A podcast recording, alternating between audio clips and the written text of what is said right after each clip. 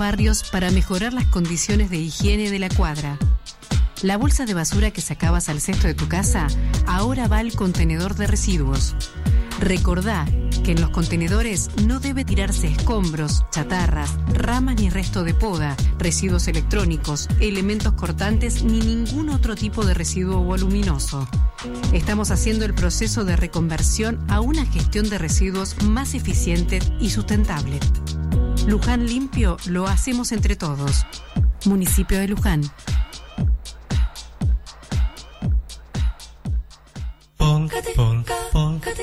Acompáñanos por los sinuosos caminos orlaminescos.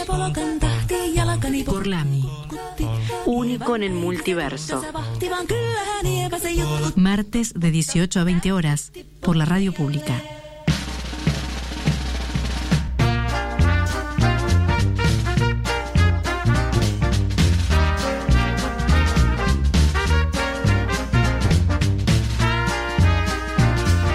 Bienvenidos a Gorlami, bienvenidos a esta fantástica transmisión desde la radio pública de Luján que hoy tiene un, e- un episodio, un programa para el infarto. Bueno, el infarto no, porque es más accidental. Para, para morirse. Vamos a decirlo así. Muy explícito. Sí, sí, ya fue. Empezamos explícito, así que podemos continuar en esta misma línea. Bien. Pero obviamente no podemos continuar sin antes presentarla a ella, a la persona que nos conduce por los caminos más sinuosos y más gorlaminescos de este multiverso. Felipe está buscando sinuoso en el diccionario, estás buscando sinuoso. Est- Estoy buscando palabras para usar hoy. Encontré un diccionario Ah. antes de entrar a la radio y lo tengo acá conmigo. Y tengo, tengo una palabra que ahora se las voy a compartir que va a servir para presentar a Nacho, quizás, probablemente en algún momento. Uh. Bien. Sinuosos, Lola.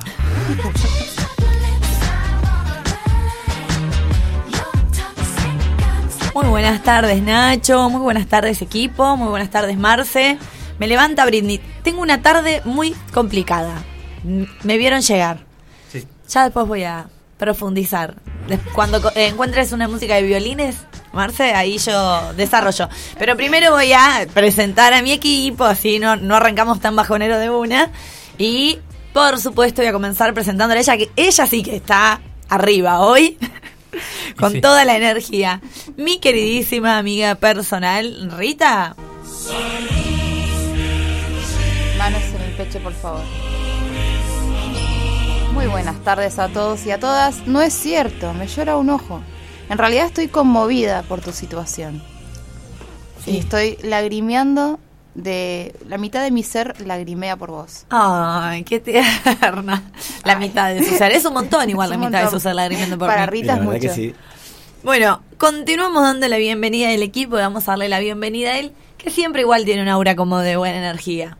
¿No? Y trajo mucha comida. Y trajo comida, o sea, con la comida viene la energía positiva, Exacto. eso funciona así. Totalmente. Nuestro queridísimo Felipe.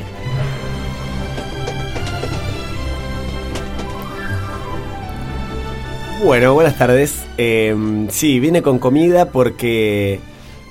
Y voy a aprovechar el diccionario que tengo en las manos. Voy a decir, vine con comida porque no soy ningún fitófago. Que come plantas. que se algas. alimenta de vegetales. Muy bien. Bueno, igual acá no hay nada que no sea vegetal, pero... La harina es vegetal. Claro, sí. Bueno, soy un fitófago. Eh, y la otra palabra que tengo que, que podemos empezar a usar, en realidad no es una palabra, es una expresión, que es florinata. ¿Qué significa? Habla Florinata. Lo mejor y más selecto, ¿no? Como decir, bueno, aquí estamos con la florinata de Gorlami. Bien Vos pensado. fijate. Ay, ¿no querés leer alguna otra palabra mientras me como el Lo chipá? mejor y más selecto. Sí, eh, fliparse, Española. eh, d- drogarse. Ah, ¿Posta ¿Eh? dice eso? Sí, sí, sí, sí. Dice flipar, drogar. Fliparse, drogarse. Ah, con el C. Con Y, el fliparse. sí, y después tengo otra palabra que les va a gustar mucho, que es... eh, ¿Ya terminaste de masticar? sí. Bien, desgobierno. Qué horror. Desgobierno. Favor, ¿Qué es, este. ¿Qué es este desgobierno? ¿No? Desorden, falta de gobierno, desgobernar. De, Ah. de gobierno me sirve. Pero ya con Florinata era. La florinata, sí. Pero con la o... Es Florinata, pero si vos, vos, vos decís él es Florinata, decís él es la Florinata o Bien. Florinata, no sé cómo se dice. Entonces no podemos comenzar este programa sin darle la bienvenida a él, quien es el cerebro, la columna, la médula espinal, el alma mater, el trueno entre las hojas y la florinata de este equipo, nuestro queridísimo Nacho. The hip it, the hip it to the hip hip hop, you don't stop the rocket to the bang bang boogie. Say up, jump the boogie to the rhythm of the boogie. No tengo ritmo con eso. Muy buenas tardes para todos. Me hiciste acordar a Phineas y Fer la canción No tengo ritmo. La mejor canción de la historia de Disney, diría yo. No mire eso dibujito, es un dibujito. Es un dibujito, se llama Phineas y Fer. Véanlo porque tiene muy buenos, muy buena. Yo conozco la canción eh, Ardillas por doquier. Perry. Ah, sí. Come home, Perry. Cuando Perry se va, Claro. lo llaman de nuevo. Pobrecito, más triste esa canción. Mm. No, esta es la de Porque no tengo ritmo. Ahí está. Te la canto toda. Dale. Tú nos dices que no tiene ritmo. Escucha lo que acabas de hacer. Al sellar y cerrarlo puedes escuchar. Tienes ritmo para dar y prestar. Ya está medio vergüenza. Me haces bien. Es buenísimo. Vos la conocés, Marce. Es temón. Bueno, no tengo ritmo. ¿Cómo? No tenés ritmo. Palabras. ¿Cómo se llaman? No, ese era un baterista que se había Ok. quedado encerrado en una fábrica de metrónomos, creo. Y que no tenía fue el ritmo. Bien, ¿cómo dicen que les va para comenzar esta semana este programa? Yo estoy muy triste Contanos Porque- más. También estoy muy triste. Yo también, la verdad. Estuve en la lista de espera para sacar la preventa de Daddy Yankee, Ay, yo Más- re quiero ir a ver Daddy Yankee. más no lo logré. Había 8.000 entradas en preventa, yo tenía el turno 45.000 cuando entré. O sea que dijiste, 8.000. chao, no llegué. no, no, no, lo intenté, lo intenté porque uno siempre intenta. A siempre si tiene la esperanza. Pero bien, qué esperanzado, porque si había 40.000 y solo había 8.000 entradas, quedarse en esa fila de espera. No, yo dejé la compu y me fui a laburar. ¿Qué le vamos a hacer? Claro, uno nunca sabe además cuándo el otro va a desistir. Capaz que desisten 32.000 personas y entras.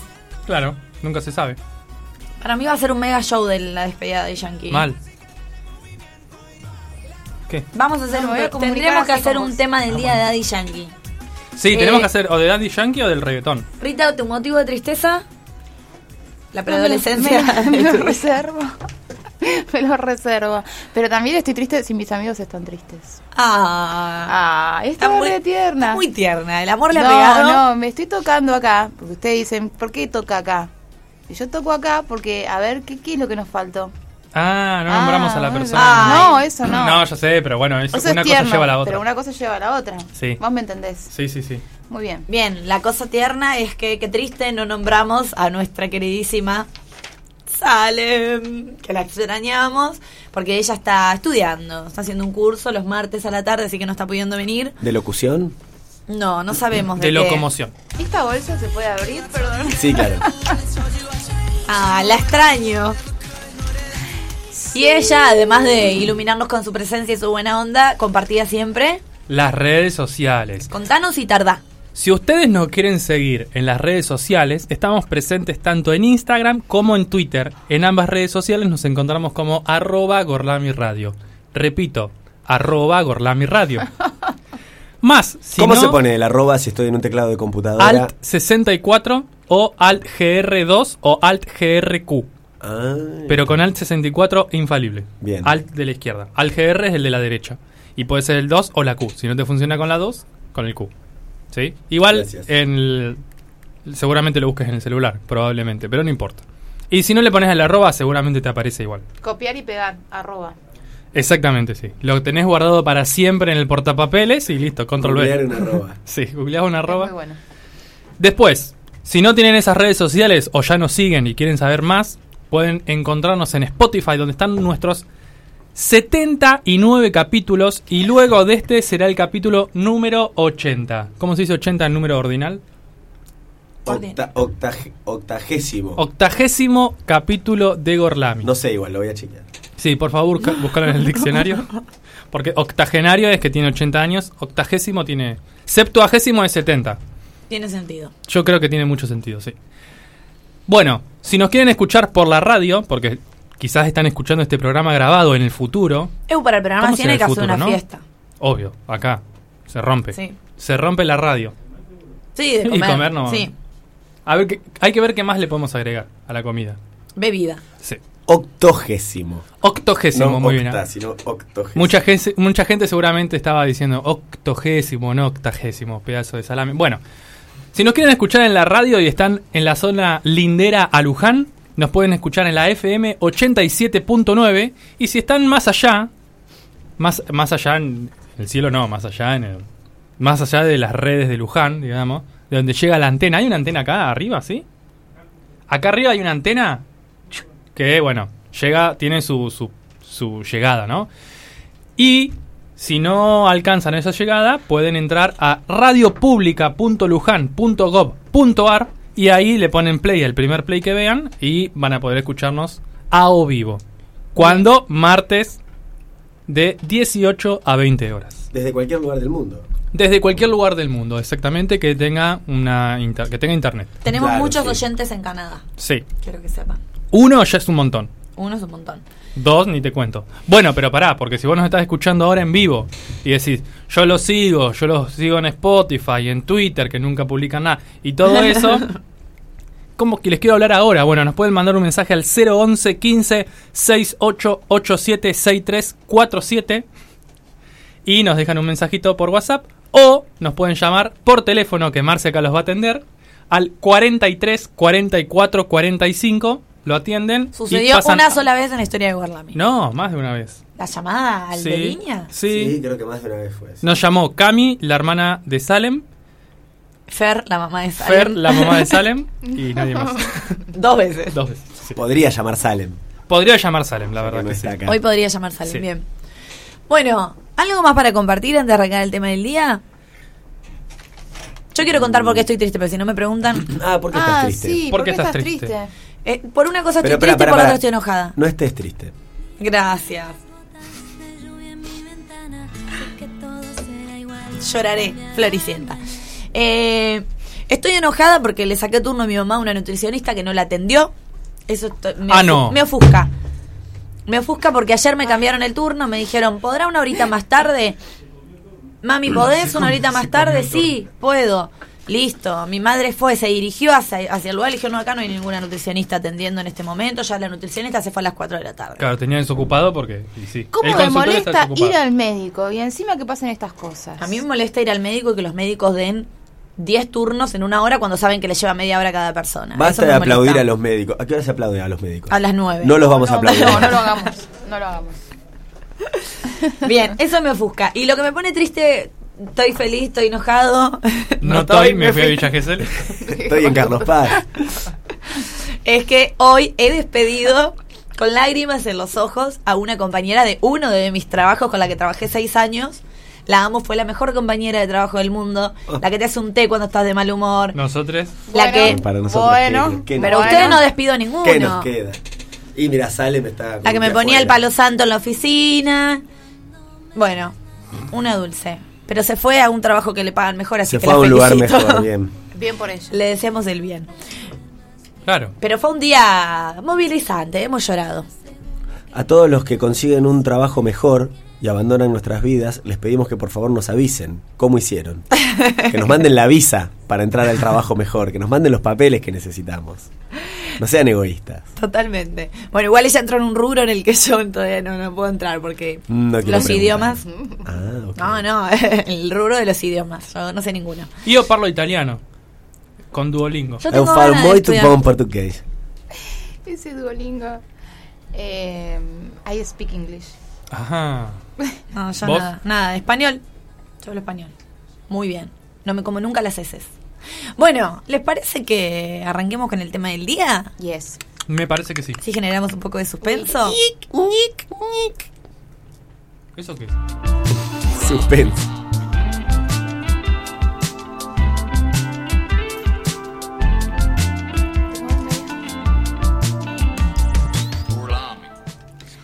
Este tema del día. Hoy dije en, en, mi, en otro trabajo que tengo a la mañana, donde hay como 40 oyentes en cada hora, dije, hoy en Gorlambio vamos a hablar de ta, ta, ta, ta, tan, el tema que es crímenes sin resolver Y uno de esos 40 oyentes que estaba en ese habitáculo donde yo estaba realizando mi trabajo de la mañana dijo, ay, porque eso la obsesiona a Rita. Rita. Sí, me obsesiona. Así- le, le encanta, a ella le encanta ese tema. Y dije, sí, la verdad fue propuesto por Pero ella. no, porque no fue propuesto por mí, porque yo tenía otra acepción. Y lo quiero decir públicamente porque esto me complicó la existencia. A ver, Sí. Yo decía, una cosa es un... ¿Qué es sin resolver? ¿qué es sin resolver? Porque yo tengo otra, otra, otra perspectiva al respecto. Acá el señor Nacho dice que sin resolver significa que no se encuentre un culpable. O sea, queda el, el caso... Abierto. Y sí, eso es un crimen sin resolver. Bueno, Ah. pero puede que la resolución que tenga el caso sea una resolución que no convence, que no cierra, que, que se extraña, que... Bueno, el polaquito, por ejemplo, el caso del polaquito, no sé si vieron la película. Voy a spoilear, igual la película es del 2000. ¿Se muere al final? Él aparece colgado en la estación de Constitución. Obviamente lo mata la policía y el, el crimen tiene una carátula que es suicidio. Bueno, un crimen resuelto, entre comillas. hay muchos otros que son para mí los que más me interesaban. Pero no me dejaron participar, con esos no me dejaron participar. No. Bueno, en la, en otro momento. en la investigación que hizo Nacho sobre crímenes me pareció muy interesante porque primero entré a, a una carpeta donde Nacho se encargó de recopilar no muchísimas entré, cosas. Eh, y había crímenes, en realidad crímenes en serie, ¿sí? o presuntos crímenes en, en serie. Y después sí había una de crímenes sin resolver. Pero lo que me llamó la atención en los crímenes en serie es que había, por ejemplo, las categorías eran de, por ejemplo, de entre 30 y 40 víctimas, entre 20 y Sí. 30 víctimas. Y lo loco es que los que más víctimas tenían, había algunos crímenes que, o sea, más que crímenes, había un olor a genocidio ahí. Decía, mujeres indígenas de la zona norte de Sí, Canadá niños- entre el 70 y el 80. Niños wichí, o sea, aguanta. Niños wichí Uh, entre el 2000 y el 2010. Sí. O sea, eso no, eso no es un asesino. se- El asesino serial es el que te roba el zapato y lo huele una vez que te mató. Ahí, si, si matan a 10 niños wichis, ahí no hay un asesino en serie. Tipo, ¿cómo es el asesino serial conocidísimo de Inglaterra? Que mataba Jack- prostitutas. Jack el Destripador. Ah, Jack el Destripador. ¿Nadie habla de él? No. ah, no, porque No, ya se no. sabe que el asesino era Jack. No se puede ver porque Jack- el señor dice que esos crímenes ya están resueltos. Sí, que igualmente también en la volteada caen un montón. Por ejemplo, mataron cinco prostitutas, listo, fue Jack el Destripador. Ahora, si aparecen tres prostitutas más, dicen, y debe haber sido Jack el Debe haber Destripador. sido Jack. Bueno. Igual, si se Le- sabe que le es Jack el Destripador, algunos, le meten algunos que no son. No, no, no. pero no, se sabe la más nada, no identidad de Jack nada. el Destripador, por ejemplo. El asesino, eh, ¿cómo...? Ah, el nombre mediático, también hay mucho para el nombre Claro, mediático. Yo que sé, pero que no el sátiro quién. del bosque. Entonces, todos estos son las todos estos son víctimas del sátiro del bosque. Pero el sátiro del bosque nunca aparece y es el nombre mediático que se le da al, al asesino. Tal cual. El vampiro de A eso mismo me refería. Bueno, voy a empezar a contar el caso que he investigado en suerte. Cuando quieras presentar el nombre de... Lo dije. ¿Ya lo El tema del día que era No, no, el tema del día, crímenes sin resolver, pero Ah. el nombre mediático de tu asesine. el, nio- eh, el nombre. El nombre mediático de Es mi bueno. asesine es El cazador de las mariposas. Es tan poético que... Duele. Sí. ¿Le sugiere algo? Y yo me leí la carpeta entera, no lo voy a decir. Pero si quieren lo digo. Eh, mm, sí. No, Hoy se lo no dije- puedo despegarlo de. De Hoy se lo dije en una clase de ESI a uno de los 40 oyentes que tengo en mi trabajo de la mañana, de que iba a hablar de esto y dijo, mariposa, debe ser de una persona trans porque es alguien que se transforma. Bravo. Ah, muy bien. Me encantó la asociación porque uno vulgarmente que hubiera dicho mariposa por mariposón. Era como la, la alineación más fácil. Ah, sí, yo iba a decir eso. por El pensamiento de mariposa, porque es algo que se transforma, me encantó. Bien, el cazador de las mariposas, como anticipé, es un asesino de nuestro país, más específicamente de la provincia de Buenos Aires, que asesinaba en serie entre los años 80, o por lo menos esto es lo que se cree, ahora después vamos a ver la resolución no, resol- no resuelta, eh, aproximadamente en la década de los 80, fines de la dictadura y principio de la democracia. De hecho, eh, bueno, no, quiero adelantar. Una serie de asesinatos que dicen que fueron entre 30 y 60, entre 30 y 60 asesinatos por la ruta panamericana. Aproximadamente entre la zona de Florida y la zona de San Isidro, donde generalmente sucedían estos travesticidios, ¿no? Dicen que en esta época, piensen que una época mucho menos deconstruida, igual es loquísimo porque estoy viendo tapas de diarios y demás de la época, y esto fue hace 40 años, digamos, no es que fue hace un siglo, y la misoginia, el, o sea, el, el odio que había, el transodio, ¿no? Es impresionante, o sea, y cómo estaba tan mediatizado y tan naturalizado por la población, como una discriminación muy eh, legitimada. Bien, eh, dicen que esta, esta zona era una zona liberada. De hecho, en esa época donde justamente la, la sociedad era tan homofóbica, ¿no es cierto?, transodiante y todas las categorías que quieran poner, le llamaban a esta zona travestilandia. Era la zona donde las chicas trans ejercían la prostitución en una época donde la prostitución era ilegal y el travestismo también, ¿no? Eran, pero levantadas por la policía en la madrugada, maltratadas, golpeadas, muchas veces se les quitaba la plata de lo que habían trabajado esa noche, entonces había ya en el momento, en esta época, mucha más que ahora, mucha discriminación y mucha estigmatización. Tiene un poco de, de relación con mi columna de, eh, de las personas trans de la semana pasada, ¿fue? No, la anterior. Sí, La anterior. Hace dos. Bien, ¿qué pasaba con estos asesinatos? Se había empezado a correr entre las chicas trans el mito de que había un asesino en serie al que ellos llamaban el cazador de las mariposas y tenían alguna información. Que no siempre se condecía, muchas veces se contradecía. Alguna información dice que era una persona rubia, con una cicatriz en la cara. Se había empezado como a correr este rumor de que venía en un Peugeot 504 color crema. También hablaban de un Falcon verde. Estamos hablando fines de la dictadura. El caso es que cada vez los asesinatos eran más asiduos y siempre en esta zona y siempre con estas personas. ¿Qué pasaba con estos asesinatos? Siempre quedaban bajo la carátula de accidentes. Y obviamente, como era un sector bastante olvidado de la sociedad, la policía no investigaba, decían que habían sido atropellados eh, para escapar de la policía, como escapaban de la policía porque la prostitución era un delito, dicen que al escapar, en la, eh, imagínense que la Panamericana tiene ocho carriles, eh, corrían escapando de la policía y morían atropellados por un auto. Entonces, este era como el speech oficial del Estado. Muchas de estas chicas trans que morían o que murieron en este contexto fueron enterradas como NN, porque los cuerpos aparecían en la Panamericana o al costado de la ruta y muchas veces, como bien conté en la columna, eran despreciadas por su familia, entonces nadie las reclamaba y las amigas o las compañeras de trabajo tampoco podían denunciar una desaparición, un asesinato, porque quedaban presas. Entonces, era como la desidia total estos tipos de asesinatos porque no tenían nunca un reconocimiento, ni siquiera un esfuerzo de investigación. Como bien les dije, habían sido entre 30 y 60 muertes y todos se decían que eran de este, eh, como decía acá Felipe, el sátiro de tal cosa, en este caso era el cazador de las mariposas. ¿Cuál es, o, puede ser, la verdad de esta situación. Pero antes de, de cuál es o puede ser la verdad de esta situación, voy a contar un caso particular. Hay una de las chicas trans que logra escapar a este asesino en serie. Ella dice que ve un Peugeot 504 que para, pero bueno, era un posible cliente. Cuando se está subiendo al auto, ve un arma en la mano. Entonces ya, con todos los relatos y todo este mito urbano que se había creado de esta persona que mataba a trans, que estaba en el Peugeot y qué sé yo, dijo, este es el cazador de las mariposas, le pega una patada en la mano con la suerte de volar el arma y lo mata a trompadas. Básicamente, ella a él. Y logra salir corriendo. Ella puede dar testimonio de su caso y da testimonio también de otros casos. Eh, hay, hay un caso muy conocido de alguien que es atropellada por un patrullero y queda tirada ahí. ¿Qué es lo que dicen en la actualidad las investigadoras? Estos casos quedaron como asesinatos sin resolver se sabía de esta persona que las estaba persiguiendo.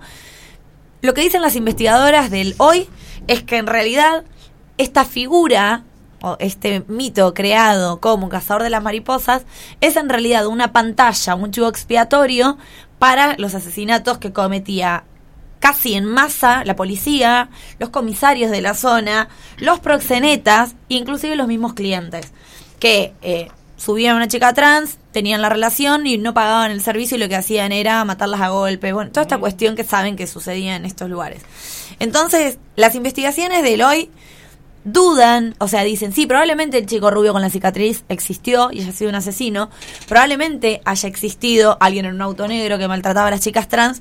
Ahora, en realidad lo que pasaba acá era como esto eh, escondió y encubrió durante por lo menos 10 años el asesinato constante consecutivo de una comunidad que estaba completamente invisibilizada.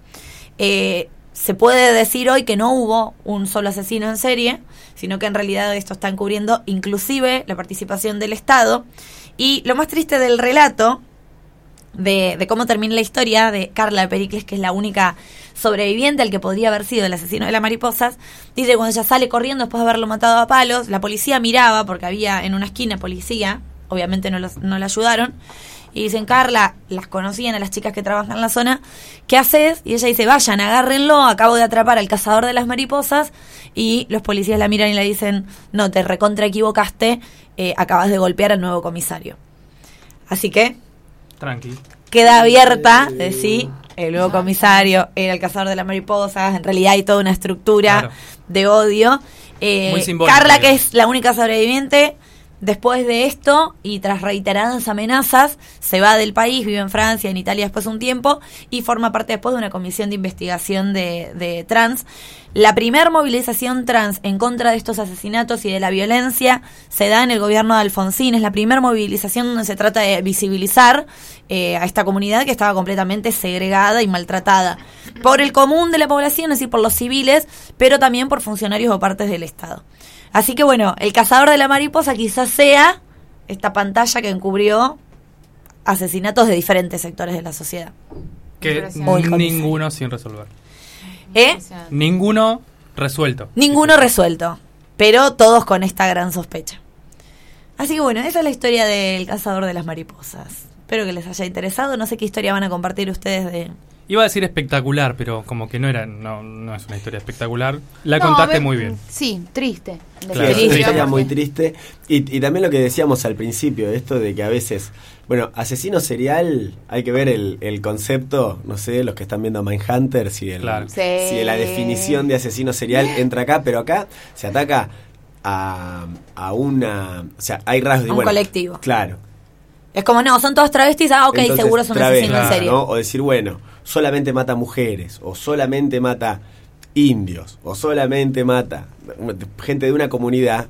Yo no sé si es tan serial ahí. Ahí hay un odio y una especie de también y complicidad de otras instituciones. No, bueno, en serie igual que excede significa que, al- que, digamos, en general es un tipo de violencia que, que se repite, que es repetitiva. Claro, responde un patrón. que responde a un patrón, que responde a un modus operandi específico. Después, este, me parece que acá eh, cada asesino también, y lo vamos a ver, tiene como su, su predilección, digamos, también. Exactamente. Mm, Bueno, bien. escuchamos un temilla.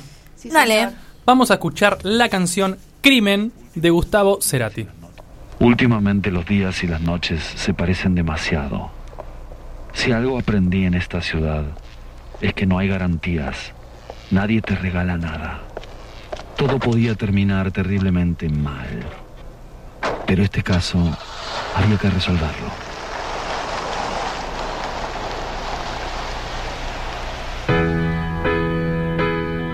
La espera me agotó. No sé nada de vos. Dejaste tanto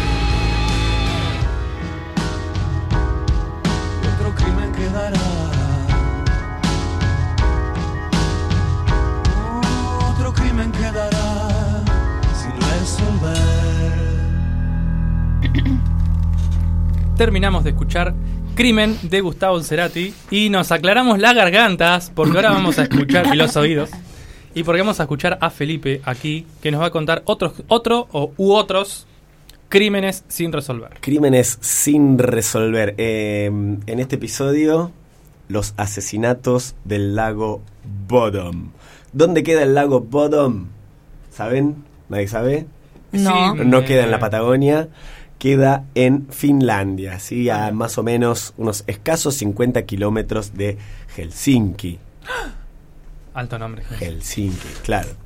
Em, No, no. Los asesinatos del lago Bodom es un triple crimen que fue perpetrado la noche del 5 de junio de 1960 eh, y sus víctimas fueron nada más y nada menos que adolescentes, personas muy jóvenes.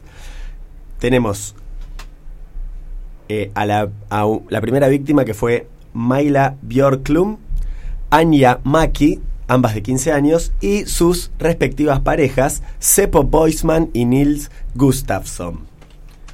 Te elegiste de la historia con los nombres más sencillos. vos. Sí, así que vamos a decirle a, Muchacho a una le vamos a decir Maila, y el nombre que más tenemos que recordar es el de Nils Gustafsson, porque Nils Gustafsson es el único sobreviviente. Chan, chan, Chan, chan. Eh, ellos habían ido a pasar la noche al lago Bodom en carpa y durante la madrugada Todo muy proyecto Blair Witch, ¿no? Da miedo, Sí. sí. Sí, pero bueno, eran jóvenes, y habían ido en motocicletas, Buenas. eran... Nos están llamando del más allá. Hola. Ah, tenemos una llamada. Ay, tenemos una llamada en vivo, qué ¡Estás emoción. viva! Yo no ¿Sos vos? Estoy teniendo ganas de cometer un crimen sin resolver. Ahora entiendo por qué había velas y una copa cuando llegamos al estudio. Estamos hablando con una voz del más allá. Ahí está. Ay, te extrañamos. Es mi presencia. ¿Estás en Quiero un contarle recreo? a mi querido público. A Y suyo, al de ella, no al de al- no al del programa, tu público específico. Al mío bien. personal. Ok. Que fui al médico, hoy me tenía turno en el médico y ahora estoy yendo al curso, que es el que estoy haciendo un curso y por eso no me, tie- no me tienen estos martes, pero pronto volveré aún más fuerte que ayer, como Lola. Averigua Y- cuánto dura el curso hoy. Hacete esa Sí, preguntita. averiguo bien, bien cuántos días no voy a estar y eh, tuve este tiempo del auto entre que eh, salía del médico al curso y dije, tengo que aparecer. Y sí. La, La, verdad, que, sí. ¿Y qué te parece? ¿Somos un programa genial?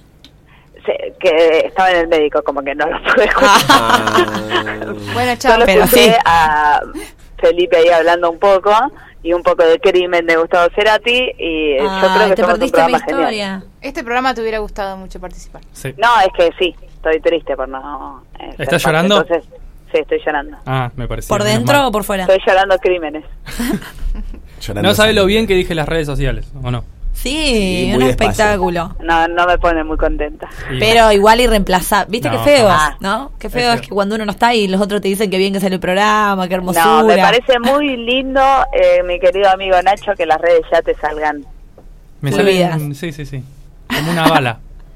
Bueno, Bueno, mucha- perdón, Felipe, ¿eh? No, no, pero por favor, un placer. Mucha suerte en el curso. Muchas gracias. Espero poder volver pronto y ser parte de Y ser millones. este éxito veremos, rotundo que se llama Gorlami.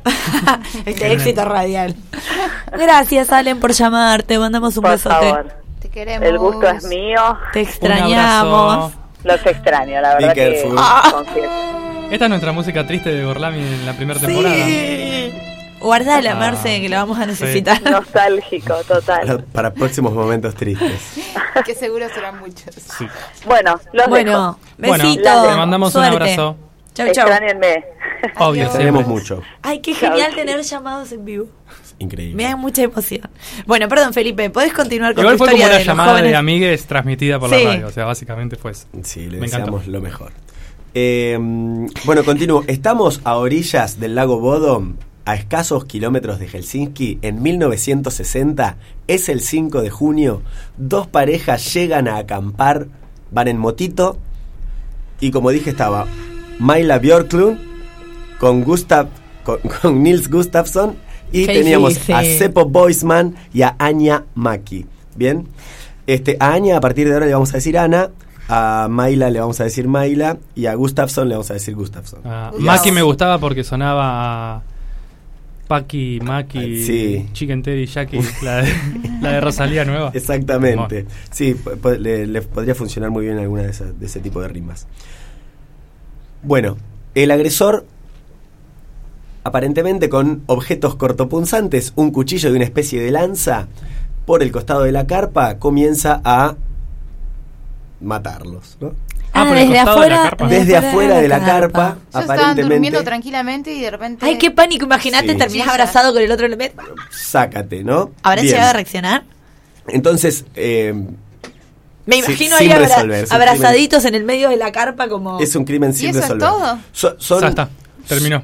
eh, son asesinados, son atacados la madrugada y al amanecer unos jóvenes que estaban avistando aves en las orillas del lago Bodom Una ven, reinvestigación había hecho. Dos carpas agujereadas. ven que un tipo rubio, ven que, ven que una carpa se desploma Un tipo rubio con un tajo en la cara. y que no, este no, no se, no se, lo, se lo vio medio de lejos, pero que un tipo rubio sale caminando del lugar y se va. Ellos como que la situación de la carpa desplomada y el tipo cómo se va les da un poco de miedo y no hacen nada. Y sí. O sea, después, en posteriores declaraciones, cuentan que lo habían visto más temprano. Pero un carpintero que caminaba por la zona, a las 11 de la mañana, se encuentra con todo el desastre. Imagínense la carpa recontra llena de sangre. Perdón, Perdón, no, eran pero- dos parejas. Sí. ¿Estaban los cuatro durmiendo en la misma carpa? sí. ¿O eran dos carpas? Swinger. No, Está- una carpa grande. Era una sola cor- una carpa grande. Era una sola carpa grande, sí, una carpa canadiense. Igual que qué raro, qué difícil matar a cuatro personas desde afuera de una carpa. Porque matan a los cuatro. Es rarísimo. No, Pero sobrevive uno. Los elementos ¡Ah! ¿No escuchaste esa parte? ¿Eh? Ese es el asesino. Bueno, esperen, esperen, porque hay... Me encantó igual cómo caray, salió. Caramba, caramba. El elemento cortopunzante puede ser muy extremo, es largo, o sea. Sí, Una la- yo- tiene una lanza, dijo. Puede ser una lanza, ¿no? Eh, Era alguien que estaba tenedor, cazando no. osos. Sí, no sé, algo por el estilo, ¿no? Eh, los zapatos de Gustafsson aparecen 500... Killing Me Softly, esta canción la que hicimos poner. Sí.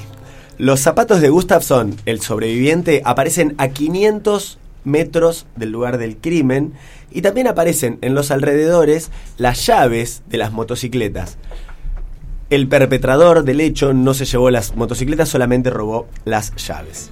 Particularidades. Obviamente todos murieron apuñalados, pero la persona más agredida fue Maya La novia. noviecita reciente de Gustafsson, el sobreviviente. Mm. Qué mal que te veo, Gustafsson, en esta historia. Exactamente. Eh, luego de este crimen, la policía parece que opera bastante mal, es decir, contaminan mucho las pruebas, había muchas pruebas que descartan, eh, pero lo más interesante de este crimen es que comienzan a aparecer los sospechosos.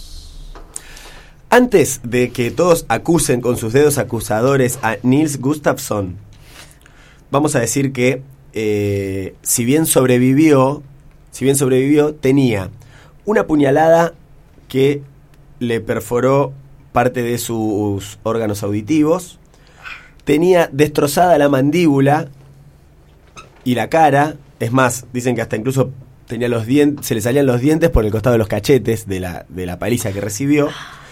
Eh, y, llegó al hospital eh, perdiendo líquido cefalorraquídeo Ah, por todos lados. Para, perdón, el carpintero que encuentra la escena del crimen lo encuentra a los muertos y a él ahí todavía Sí, vivo. Ah. Exactamente.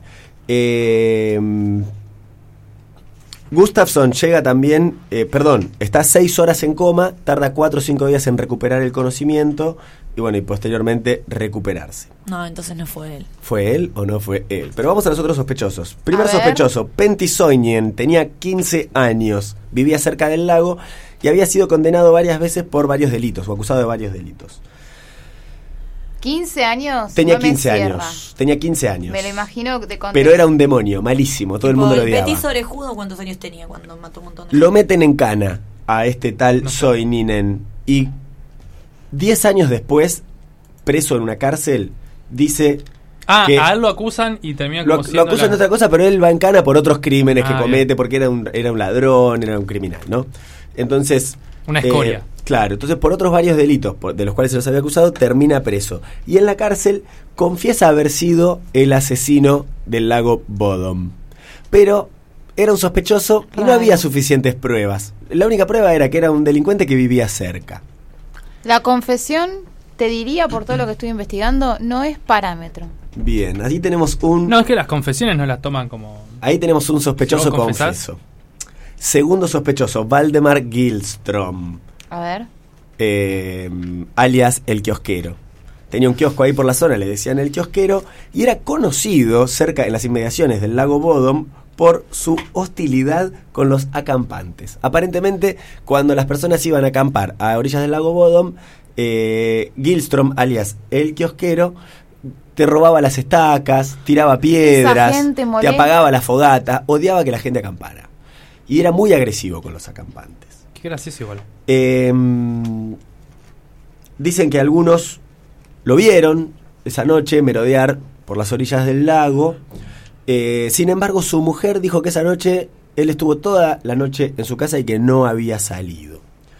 Aparentemente, a um, el señor Gilstrom, alias el kiosquero, también le gustaba a veces irse de copas y dicen que en un bar ante desconocidos o en conversaciones informales se había jactado de haber sido el asesino de los jóvenes del lago Bodom. Eso Un par de- una película. Ya tenemos dos que se declaran asesinos. Sí, ah, espera, me olvidé un detalle importante. El primero, el primero que confiesa haber sido el criminal se suicida días más tarde en una comisaría, ¿no? Este Soinien, el que tenía 15, el vecino del lago. El kiosquero tomaba las copas y decía, jaja, los maté yo, los maté yo. Tiempo después, en 1969, nueve años después del crimen, se ahoga, bastante borracho también, nadando en las aguas del mismísimo lago Bodom. Oh. Tercer lago. sospechoso, Hans Assmann, un alemán misterioso, rubio, alto, igual a las personas que habían visto los avistadores de aves la mañana del crimen. Ingresa al hospital ensangrentado y lastimado Esa noche. esa misma mañana. Eh, nadie sabía mucho de él, era un personaje misterioso en la zona, inmigrante, se decía que había formado parte del cuerpo especial alemán, o sea que era un ex SS, pero también se decía que podía llegar a ser un espía activo de la KGB. Acusado también de otros crímenes, eh, sin embargo la policía desestimó No, que Hans esta, esta es la menos. Esta es la que menos me que suena. Hans Assmann haya sido el asesino del lago Bodom. A mí es la que más. No, no, para mí no. Si vieron a un rubio en la escena del Y crimen. tenemos, pero no. y tenemos un cuarto Ya cuando se sospechoso. meten con la KGB y no sé qué, no sé cuánto, ya me parece Sí, muy, co- muy conspirativo. demasiado ¿no? conspirativo. Eh, y después tenemos otro sospechoso, nada más y nada menos que el sobreviviente, el cuarto, A Nils. Gustafsson. Nils Gustafsson, luego de que sobrevive a este terrible crimen, es arrestado recién en el año 2004. ¿Y cuándo fue en el 60? en el 60. En el 2004, la- los investigadores siguen investigando y dicen, bueno, ya que los otros testigos eran pistas muy flojas, el único sobreviviente fue él. Por otro lado, era el que tenía una relación amorosa con la mujer más agredida de todas. Recordemos que a la señorita Björklund, una vez de muerta, la siguen apuñalando. La autopsia dice que hay como mucha encarnizamiento. ¿Está- ¿Existe Mucha encarnizamiento? saña. ¿La buscamos en el diccionario? saña, hay mucha saña en el crimen. eh, aparece casi sin ropas y apuñalada incluso varias veces después de muerta. Eh, la defe bueno, Gustafsson va preso, pero sale al poco tiempo en libertad, ¿no? Pues logra eh, retomar el juicio y la defensa se agarra entonces de que eh, este personaje Hans Assmann nunca había sido del todo investigado y que además las terribles heridas que tenía Gustafsson lo dejarían excluido de haber sido el este Igual lo pueden haber golpeado los otros tres tratando de defenderse. asesino. Exactamente. Es decir, ¿por qué los otros dos muertos están, están asesinados muy simplemente de un par de puñaladas y listo? Y la otra, Y la otra se tomó muchísimo laburo. ¿no? Ensañarse, deleitarse en hacer daño. Exactamente. Él se deleitó haciéndole daño Sí. a Björklund. Em, bueno, Gustafsson sale en libertad. Y no solo eso, sino que el Estado de Finlandia lo indemniza por los daños que le Pero, ocasionaron metiéndolo en cana un no se tiempo. encuentra el arma, el arma homicida. Nunca las encontraron. Claro. Pero el kiosquero vendía lanzas. No hay testigos, no hay testigos oculares del hecho. No hay testigos oculares directos. Lo que sí hay un dato curioso eh, en torno al kiosquero. Días después del crimen inunda el, el pozo de agua de su casa. ¿Quién? El kiosquero. El que, el que se llevaba mal con los acampantes y les tiraba piedras y robaba Sí, estacas. sí, bueno, pero a los hechos concretos eh, no hay elementos para cerrar el caso. No, no, hay, elementos testigos para... oculares, no aparece el arma homicida, no hay un móvil aparente y Criminóloga resultó. En cualquier momento. Y Si no está desaparece un desarrollada no está desarrollada para el momento me parece la tecnología del ADN y un montón de otros elementos entonces es un caso que Y huellas digitales sí, igual. Ya Pero bueno, pará, pero porque ese rubio rastros de cabello era un rubio. Después de todos esos tajos le quedó una cicatriz en la cara, porque una cicatriz en la, casa- en la cara te queda. se, muda a Argentina. a Florida. ¿Cómo Florida? Ah, Fl- Entre Florida y San Entre Florida y Isidro. San Ah. Isidro Y se compró un Peugeot 504 beige. créeme. A ver, Créeme. Seguramente, sí. Argentina siempre ha sido muy hospitalalia con ex SS. Sí. Así que no sería extraño. Sin duda. Bueno, ese crimen está sin resolver. Si a alguien se le ocurre algo o conoce a alguien, nos llaman y nos Obvio. nos llaman acá y nosotros llamamos a la policía de Helsinki. porque no vamos a hacer nada al respecto Y por las dudas no hablemos mal de Gustafsson porque sigue vivo e indemnizado. Exacto. Lo único Y con que dinero. falta. Yo todas es que estas charlas. Le vamos a mandarle un regalo. Che, perdón, tengo un dato. El petit sobrejudo cometió su primer crimen a los 7 años. Un ¿Qué? crack. Alto asesino. Sí. Un precoz. Es Según como, un- Wikipedia. como un Mozart del crimen. Al Vamos a escuchar al crack, crack. Sí. el único Voy a. Y no sé. Depende de quién lo presente. Eh, ¿qué, qué vamos a Ah, el escuchar? kiosquero. Ah, El kiosquero Eh, de. no Vamos a, vamos a escuchar una canción que tiene que ver con, Con la- matar amigos en carpas. sí, Sí. señor Me parece muy bien. Vamos a escuchar la canción Post Mortem de Dillom.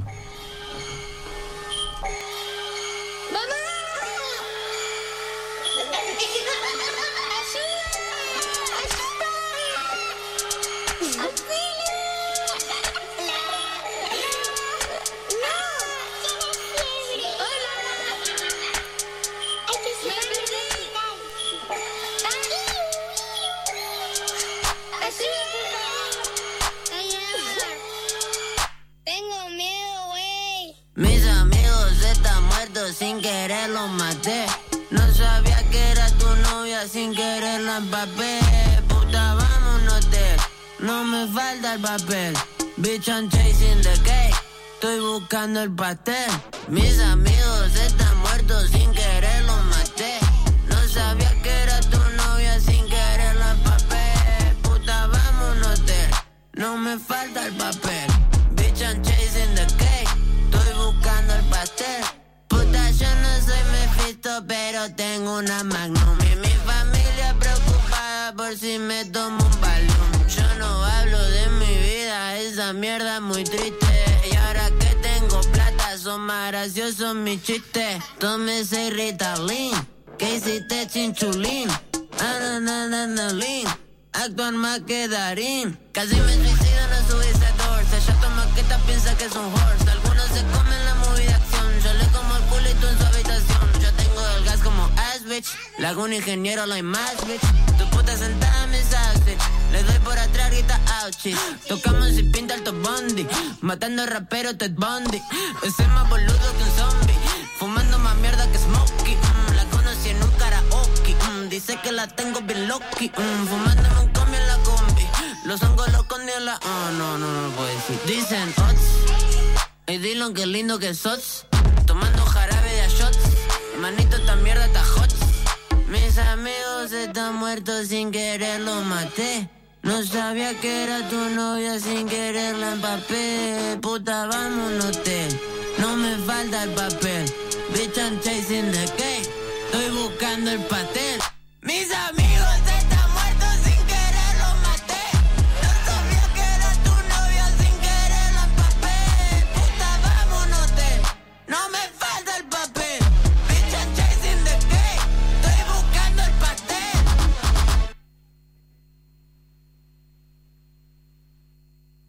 Terminamos de escuchar Estábamos en Post Mortem cualquiera. de Dillom. No, no es que les dimos un tiempo, o sea, Necesitas un Hay tiempo que después. darse un respiro después de esto. Lo- el silencia es muerte. Es Y el tema que le pone nombre a su disco homónimo, ¿no? Excelente, sí. gran disco. Terminamos de escuchar. Postmortem de Dylan. Sí, yo no escuché mucho, tengo que escuchar. Esta canción está re buena. Está Pero buenísima. Si querés formar parte de este grupo, De este Sí. grupo tenés, tenés que, que escuchar. bautizarte escuchando Postmortem. Y se arranca, se escucha postmortem, se mira la entrevista de Caja Negra y se escucha el podcast de su vida. Porque Bien. Dylan es un combo, hay que quererlo. Bien. Para Ahora la vuelta a mi casa empiezo a escuchar el disco, que no debe durar más de una hora. No, no. Por eso. No, pero tiene como 18 temas, ¿no? No, no. Sí, Sí, sí. sí, sí. Sí, sí. Bueno, seguimos aquí en la radio pública de Luján, hablando sobre crímenes sin resolver. ¿Y quién sigue ahora? Creo que va a continuar nuestra amiga Rita con su- Exacto. Vamos a viajar un poquito más al pasado. Vamos a ir a 1956. 18 temas. Un caso que para imaginarlo tendríamos que pensar un poco la canción que musicaliza todo, toda la escena, todo este caso en general, que es Love Me Tender de Elvis Presley. Nos vamos poniendo en clima, sí. Estamos entonces en 1956, un 28 de diciembre en la ciudad de Chicago, Estados Unidos. Ya pasó Navidad, fue uno de los inviernos más fríos de la década, según dicen. Una ciudad, Chicago, que se calificaba como una ciudad tranquila, aunque estaba alcanzando como su máxima concentración demográfica, muchas ansias de modernización, se construyen edificios, rutas, carreteras, industrias, ¿no? Y por supuesto, Chicago, que explota la cuna del jazz, ¿no es cierto? El ambiente nocturno de Chicago tan famoso. Una fábrica iba a Sixto decir. Rodríguez, ¿de dónde era? De Detroit. No, Detroit. no, perdón. Chicago es la cuna del jazz, ¿no? Se- Ay, se enojaba. se enojó. Burro. Pero Sixto Rodríguez. burro horrendo. Bueno, se mezclaba el juego, la discoteca, los bares. Iban a parar todos los trabajadores, los mataderos y de las fábricas textiles. Qué épocas. ¿Qué épocas aquellas? Obviamente estamos hablando de afroamericanos y que empiezan a crear esta música hermosa que es el jazz. Bueno, ¿Cómo Una va a pasar ciudad de tranquila. esto? A la ciudad tranquila. resolver? Estoy porque Sí. quiero, quiero caracterizar Está generando dónde clima. estamos. Los veo, los veo caminar por la calle, los veo salir y gente, entrar de los gente feliz, negocios. todo va bien, la ciudad progresa. Cinco y media de la tarde, dos nenas, Bárbara de 15 años, Patricia de 12 años, salen de su casa para ir al cine de Brickton Theater. Las hermanas son fanáticas del gran Elvis Presley y van a ir al estreno justamente de la película Love Me Tender. Eh, la madre al principio se había negado en dejarlas ir, este, estaba recientemente separada de, de su marido que era un camionero, tenían siete hijos, no tenían dinero, pero bueno, juntando ahí las moneditas, eh, las deja ir con dos dólares con 50, con lo justo, digamos, porque sabía del fanatismo de estas dos nenas por Elvis Presley y era el estreno de su gran película, no se la podían perder. Eh, una amiga de la escuela de Patricia llamada Dorothy Weinert eh, informa más tarde a los detectives que ella estuvo sentada atrás de las chicas eh, con su propia hermana menor durante la película y mientras se iban dice que las ven a estas dos hermanas que se quedaron a ver la segunda proyección, es decir, ju- juntaron algo más de dinero, no saben cómo, y se quedaron a ver una segunda proyección de la película. ¿De ¿Y las dónde salió ese dinero? Muy contentas comprando pochoclos. Que tampoco habían llevado dinero para el pocho. 2.50 era justo para la entrada y el colectivo. Bueno, eh, la madre las había dejado ir con una sola condición, que era a las 12 las niñas tenían que volver a la casa. Eh, y como se quedaron a ver una segunda proyección de la película, a las once y media más o menos tenían que estar de vuelta. Se hace la medianoche, la madre empieza a llamar a las amigas de las nenas para saber si habían ido a la casa de alguna de ellas. Nada. Pasa media hora más, nada. Manda a su hija mayor de 17 años y a, y a otro de sus hijos de 14 a la parada del colectivo a ver si Las vuelven nenas las tenían nenas. 12 y... 15. ¿Cuántos hijos? Siete Seguiditos. hijos. Sí, muchos. Bueno, van a la parada del colectivo, nada. Un colectivo, nada, dos colectivos, nada, tres. Pasan tres colectivos, las nenas no se bajan. Dos y media de la mañana la madre va a la policía y reporta la desaparición de las nenas, a las dos y media de la mañana. Bueno, a partir de ahí se inicia como una de las investigaciones más impresionantes de todo Chicago. O sea, hay fotos y son impresionantes las fotos los vecinos se movilizan con las linternas, no sé, los feligreses de la capilla de Chicago juntan mil dólares para ofrecer una recompensa. Toda la ciudad de Chicago empapelada con la cara de estas dos nenas. Se reparten más de 30 mil volantes. Bueno, miren esto, para, para darse cuenta, ¿cuántas personas fueron entrevistadas por este caso? 300 mil personas. ¿Qué? Sí. ¿300 mil? 300 mil. ¿En cuánto tiempo? ¿Y cuántas personas fueron sometidas a interrogatorio? 2.000 personas. ¿Qué? Ese fue, es que fue un caso de relevancia O sea que hay, hay do- internacional. 2.000 sospechosos tenemos. para darse una idea de la, de la magnitud. El mismo Elvis Presley pidió en la radio, antes de comenzar un recital que estaba transmitiendo por radio, le pide a las nenas que, que vuelvan a la casa, porque en un principio piensan que las nenas se habían escapado. Dice, si son buenas fans mías, chicas, vuelvan a casa y alibre, alivien la preocupación de su madre. Marce, otra canción de Elvis, por favor. nada. Siguen pasando los días, nada. Eh, las semanas también, 22 de enero, Mi pasa cumpleaños. casi un mes de todo Y esto. de un amigo. ¿Y qué sucede? La nieve, Chicago, como decíamos, fue un invierno muy, muy frío, se empieza a derretir. Eh, un trabajador estaba saliendo de su trabajo, manejando por la ruta. Las rutas de Chicago están bordeadas por bosques. Ve entre los árboles, dice, dos muñecos grandes tirados a lo lejos. Detiene el auto, Muñecos grandes. va caminando y cuando se acerca ve que en realidad, busca las fotos porque son impactantes Sí, las estoy buscando. se ve dos nenas desnudas, sin ningún tipo de marca física, con los ojos abiertos y completamente congeladas. Ahí están. Igual la foto que, que estoy viendo no, no me satisface. Porque no Hay varias. mucho. No me piache. Bueno, de ahí todo lo que sucede es una locura. ¿Cuántas personas entran a retirar los cadáveres? 160 policías. Imagínense una escena de crimen. No, 160 policías pisoteando y estropeando toda la escena. Periodistas, vecinos. El área no fue cercada. O sea, imagínense la contaminación de Un- esa escena. Un clásico de los crímenes sin resolver es el área no cercada.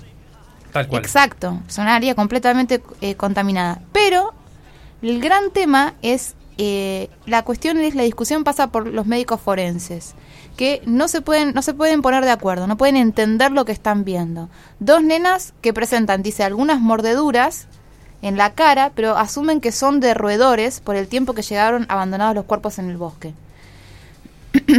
Salvo por eso, no hay signo de agresión. No fueron drogadas, no estaban alcoholizadas.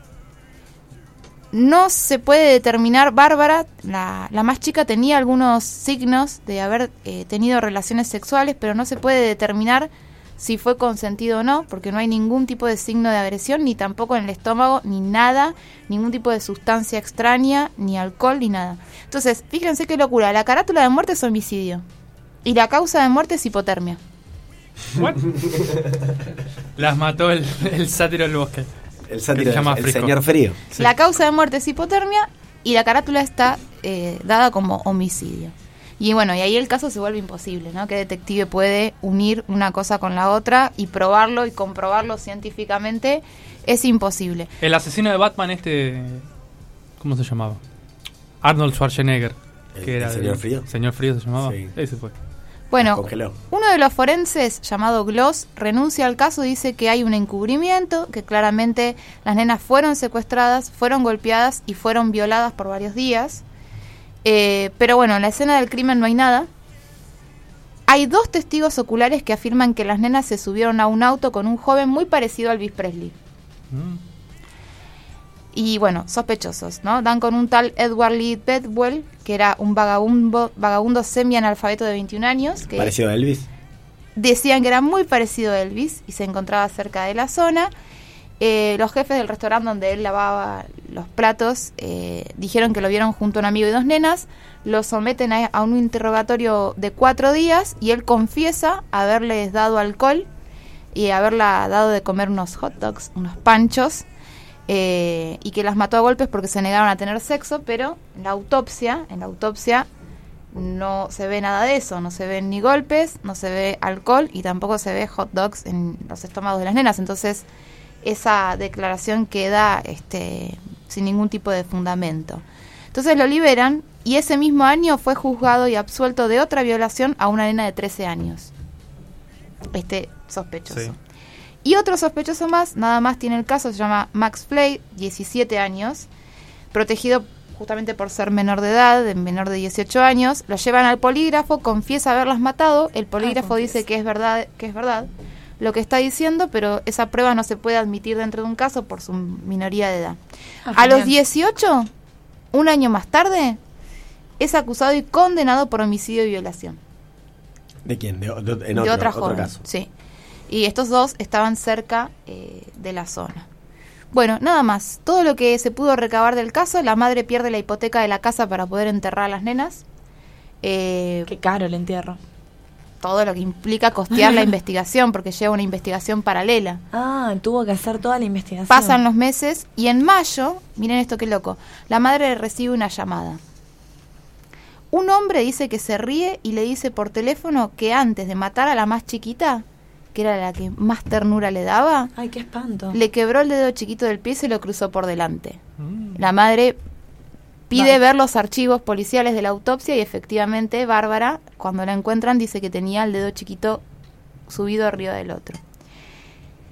Nada más, aparece, este- es tremendo este caso, el 23 de septiembre de 1958 aparece otro cuerpo de forma muy similar, sin ningún tipo de, de agresión física, eh, nada en el estómago, o sea, un crimen que no se entiende qué fue lo que pasó, y otra llamada por teléfono a la madre, dice con una voz como súper siniestra, como de persona insana, que le dice, cometí otro crimen perfecto.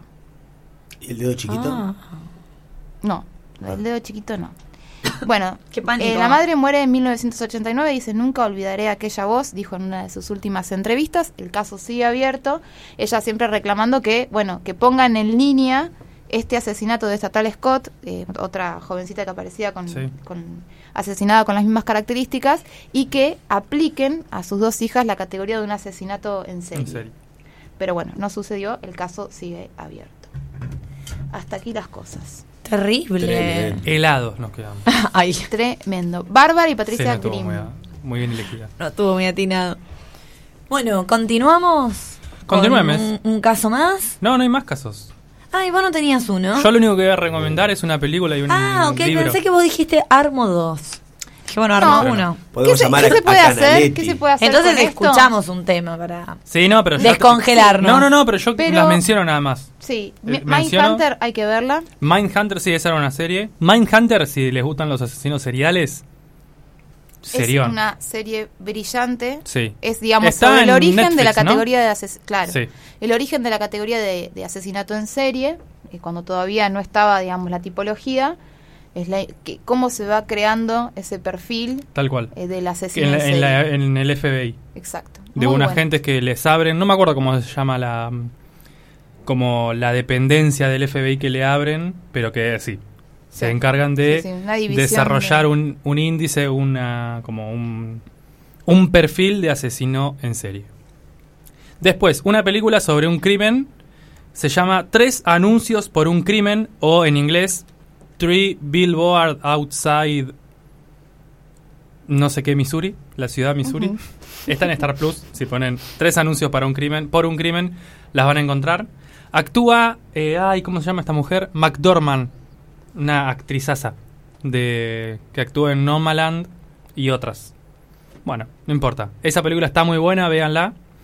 Y un libro que terminé de leer hace muy poco y que está muy bueno, que también es de crímenes, es La verdad sobre el caso Harry Kebert, que está muy bueno eh, y se los re recomiendo. ¿Y es un crimen El- resuelto o sin resolver? ¿El caso de Harry Kebert Y- es un crimen real o es un... No, no, no, no, no. Todo Ah. ficción. Toda ficción. Es más, la meta, está la metaficción ahí, obviamente. La verdad sobre el caso Harry Kebert. No, no es un... eh, Creo que tenemos que hacer una segunda parte de esto.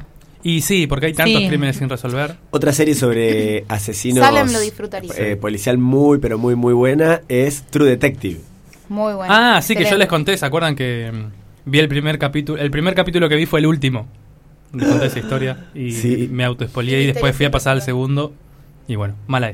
Bueno, vamos a escuchar un tema Sí, señor. Por favor. que conmemore para dar cierre a este no tan magnífico ni fantástico tema al día. Más bien doloroso. Escalofriante. Escalofriante, está genial. Macabro. Spook, spooky. Ah, me dejé de escuchar, perdón, y me asusté. Spooky, viste que en inglés se dice spooky, así a lo macabro, a lo tenebroso. Ponele. Bueno, vamos a escuchar la canción Mr. Jones de Sui Generis. Mr. Jones toma dos. He's a jungle man. He's a mean motherfucker with a dick in his hand. Mr.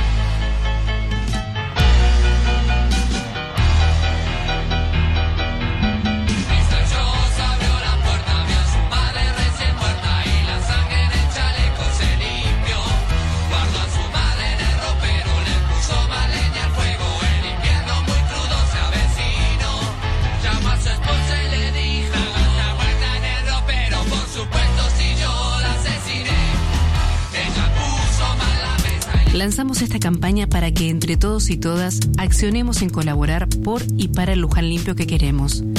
Como responsable de tus mascotas, recoge siempre sus desechos de la vía pública. Cuidemos nuestra ciudad. Hacer un Luján limpio es responsabilidad de todos. Luján limpio. Lo hacemos entre todos. Municipio de Luján.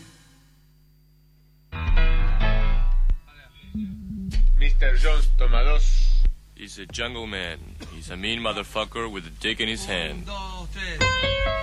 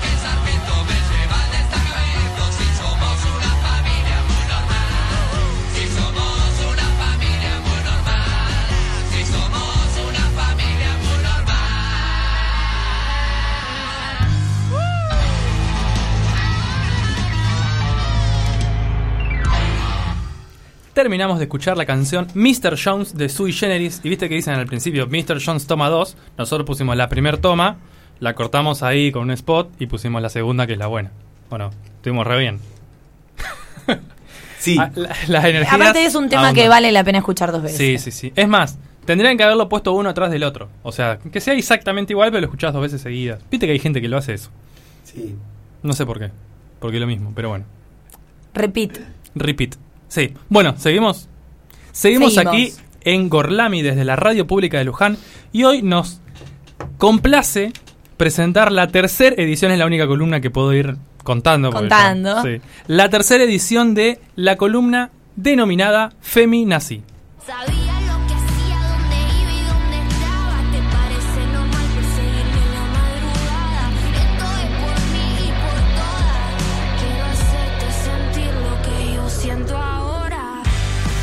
Me cuesta mucho empezar la columna y cortar el tema. No, es que está- sí, tenés que dejarlo seguir, tenés que Eu, dejarlo seguir. no sé si la vieron a Nicky Nicole en el Coachella, el, un show tipo de trap, rap internacional, que es como el espectáculo que se hace en Estados Unidos. Eh, creo que, no sé si fue Nati Peluso también, pero me parece que Nicky Nicole y Nati son las únicas dos argentinas invitadas. La rompió Nicky Nicole. Pero no fue Santi Manotea también. Sí, pero Santi Manotea fue de espectador. Fue a sacarse fotos. Fue a sacarse fotos y a comprar Gucci. Bueno, eh, muchas gracias Nacho por la presentación. En esta tercera edición de, de la columna Feminací, todo tiene como un hilo conductor, pero medio sin quererlo, ¿eh? No estaba pensado en este sentido, pero vieron que en el episodio anterior en el que tuve columna estuvimos hablando A ver qué dicen. no acá nuestros informantes del exterior dice que sí, que Nato, Nati Peluso estuvo Ah, en Coachella. Sí, porque no lo vi, pero sí vi que, vi que ella hizo algunos posteos referidos, así que me parecía que estaba. Eh, Vieron que hace algunos episodios, creo que en, en mi última columna, hablé sobre eh, estos sectores del feminismo que se diferenciaban con respecto a si incluir al movimiento trans dentro del movimiento feminista o dejarlo fuera y todas estas disidencias que hay dentro del movimiento de los feminismos. Hoy, eh, bueno, hoy casualmente en el asesinato sin resolver hablé de chicas trans y hoy voy a hablar de un evento que tiene un carácter histórico y de mucha magnitud cultural para nuestro país, que es el Encuentro Nacional de Mujeres. ¿sí? Argentina es protagonista de uno de los eventos feministas de mayor trascendencia a nivel mundial, me atrevo a decir. De hecho, es el único, el único lugar donde sucede un encuentro de este tipo, que es, como decía, el Encuentro Nacional de Mujeres. ¿Por qué lo traigo a colación? Porque este año vuelve el Encuentro Nacional de Mujeres. Estoy queriendo que Rita me mire, pero no lo logro. No, porque, porque hay que hacer cosas que no estábamos haciendo. Vuelve el encuentro pensalo y, y Nacional de Mujeres, que es un encuentro anual que se realiza en nuestro país, que obviamente estuvo eh, suspendido por la pandemia. El último había sido en el 2019 en La Plata, el 34. ¿Cómo sería? Trigésimo cuarto. El trigésimo cuarto encuentro nacional había sido en La Plata. ¿Trigésimo cuarto fue? Sí. Y se había pospuesto el trigésimo quinto que iba a ser en San Luis. Al año siguiente, pues, pandemia. Se hizo el año pasado una especie de evento, de encuentro en diferentes ciudades del país. Se hicieron algunos talleres virtuales. Pero este año eh, se retoma este evento. ¿Qué características particulares tiene y por qué digo que tiene un hilo conductor con todo este tema, la temática trans que vengo abordando? El encuentro nacional se realiza desde 1986. Tiene la característica de ser un encuentro autónomo, autoconvocado, democrático, autogestionado, pluralista, federal y horizontal. Toma mate. La pucha. Todo esto realmente se vivencia. Eh, el carácter federal, por ejemplo, se puede apreciar en que ya pasó por 16 de las 24 provincias, va rotando todos los años, y no hay un comité gestor, organizador, que se repita año a año, sino que a cada provincia que le dan la pelota de que le toca organizar el encuentro nacional, las organizaciones feministas de esa provincia son las que van a ser el comité organizador de ese año. Entonces, esto hace que sea democrático también porque va rotando, no es que hay cabecillas o autoridades que se sostienen y se perpetúan en el tiempo. Eh, como les decía, la ciudad anfitriona va rotando cada año y al final de cada evento se hace como un show de cierre, una asamblea de cierre y se elige, medio raro igual, porque en el último estuve, en el de La Plata, se trata de hacer como a mano alzada donde se va a hacer, pero imagínense la dimensión de este evento, quién se pone a contar las manos de las personas. No, medio que se... Todos de acuerdo con que sea en San Luis. eh, bueno, El aplausómetro. tiene un sentido, eh, sí, de que sea bien de asamblea la decisión. Y tiene como producción final un documento con los enunciados de los temas que se charlaron ese año. Como les decía, es una experiencia única en el mundo. Ya lleva varios años donde se está repitiendo y es un evento donde las mujeres se reúnen para formarse y participar de diferentes talleres y debatir. No tiene un carácter como academicista, ¿sí? Sino que es más bien un espacio de discusión de igual a igual, de reflexión, no hay clases magistrales, no hay expositores. No es que vos te anotás y vas a escuchar una mesa a cinco expositores sobre la temática, no sé, eh, patriarcado y las redes sociales. Si te anotás en un taller de patriarcado y redes sociales, Entrás, hay una mesa circular o todas sentadas en el suelo y todas pueden tomar la palabra para participar. Generalmente lo que hay son coordinadoras que lo que hacen es como ir mediatizando la palabra, organizando. Siempre se asigna en ese encuentro a una secretaria para tomar nota y se trata de escribir un documento o un relevamiento de lo que se trabajó en esos días, pero no tiene este carácter así como técnico o teórico de alguien estar dando académicamente cátedra sobre algo. Esto es lo que hace también que sea como súper horizontal. No hay mujeres encima de otras. Eh, es un gran momento. Yo tuve la oportunidad de participar en el último que se había hecho de manera presencial, que es el de La Plata. Y es un gran momento de reflexión colectiva, pero además es un encuentro muy empoderante. Eh, permitan usar la palabra tan cliché del feminismo, del empoderamiento, porque es realmente la vivencia de sentir que las calles son nuestras. O sea, en La Plata eh, la ciudad estaba completamente copada por el movimiento de mujeres. Y eso implicaba que una pudiera caminar por la noche, por la madrugada, con total seguridad. O sea, no estaba la sensación de posible acoso callejero, de inseguridad, de temor. En realidad había como una situación de hermandad, de empatía, de ir caminando y ver una a otra con un pañuelo verde, con un glitter, con un algo. Ah, lo- los retaba. Eh, que no necesitaba más que miradas cómplices con la otra, que te cruzabas en la otra vereda de saber, che, las dos estamos acá en La Plata por este encuentro y estamos en sintonía con lo mismo. Eh, ¿Cómo fue creciendo este evento? Bueno, exponencialmente. El primer año se habla de que hubo entre mil y cinco mil participantes. Esto fue, como les dije, en el año 86, si no me equivoco. El último encuentro, el de La Plata de 2019, se estima que hubo 200.000 mujeres. O sea, la ciudad de La Plata realmente colapsó, no había hospedajes para todas. Eh, en estos encuentros siempre el comité organizador se ocupa de gestionar eh, las instituciones que van a dar albergue a las mujeres, que pueden ir o autoconvocadas, mujeres independientes, o algunas van con agrupaciones políticas. si bien hay diferencias, es cierto que es un encuentro muy plural, donde hay agrupaciones de diferentes partidos y se convive muy amablemente.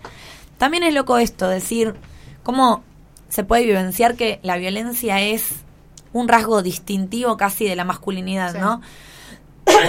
Perdón, pero Salud. me falta agüita.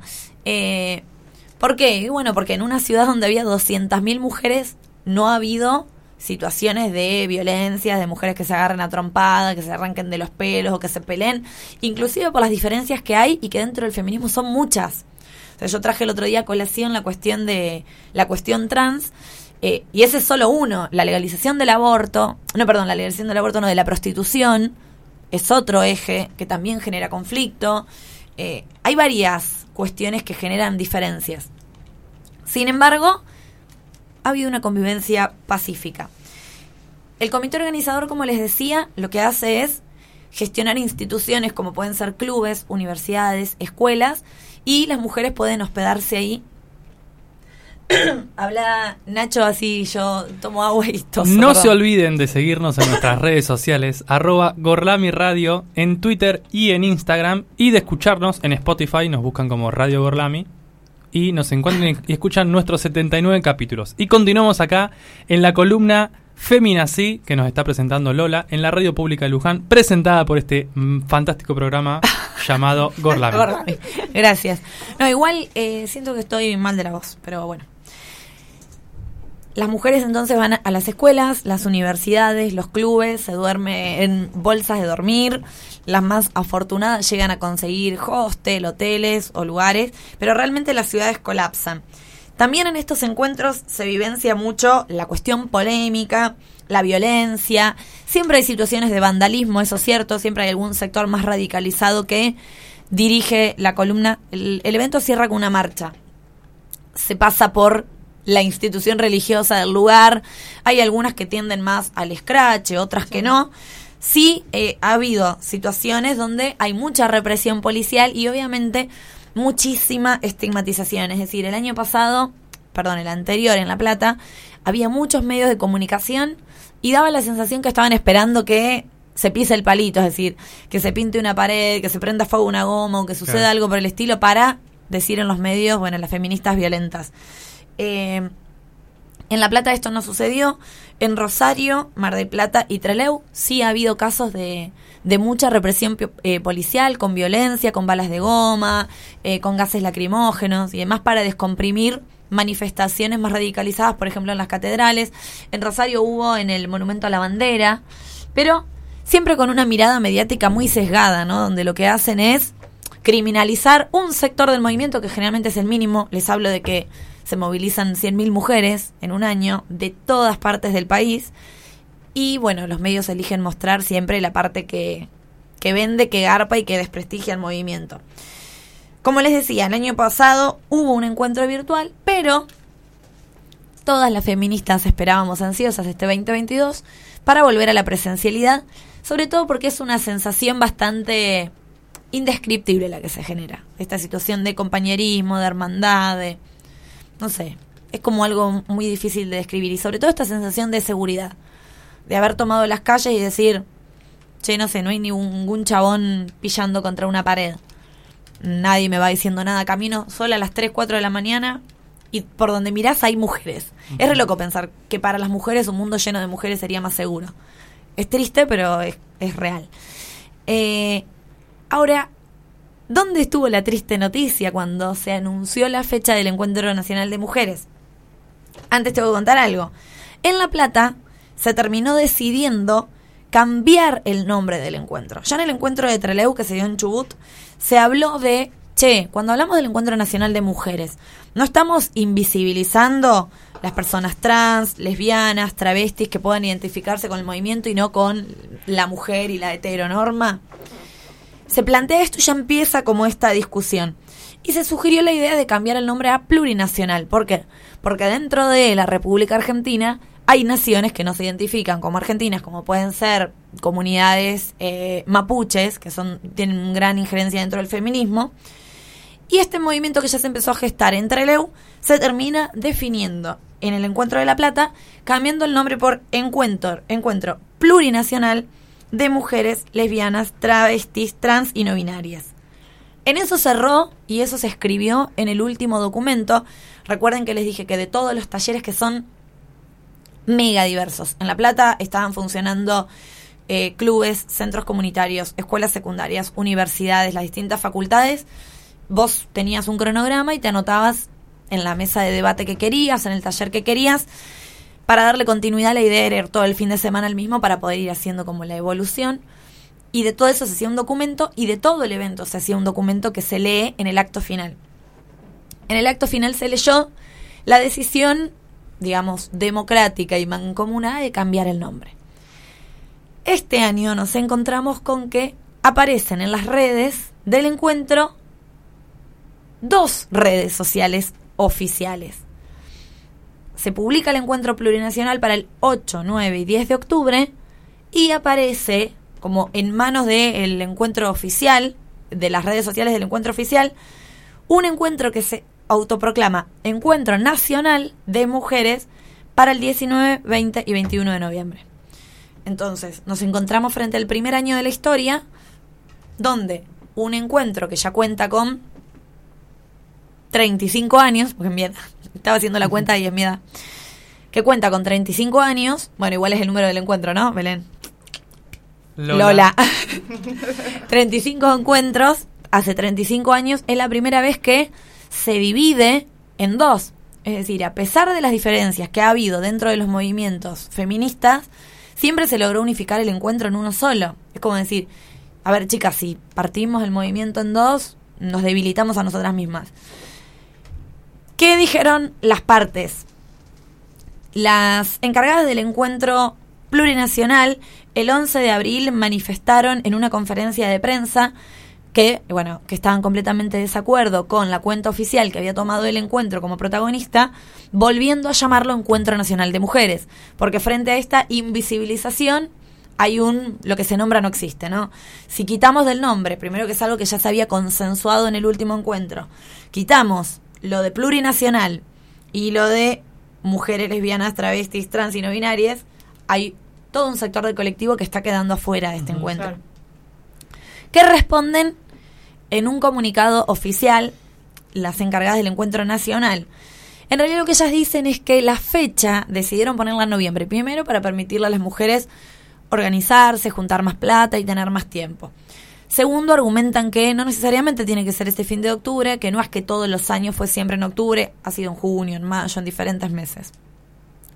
Y después dicen que la fecha se cambió para empatizar con la Confederación Mapuche y el Centro Somo Nehuen, que tenían ese fin de, de octubre un encuentro muy importante de las naciones y de los pueblos originarios.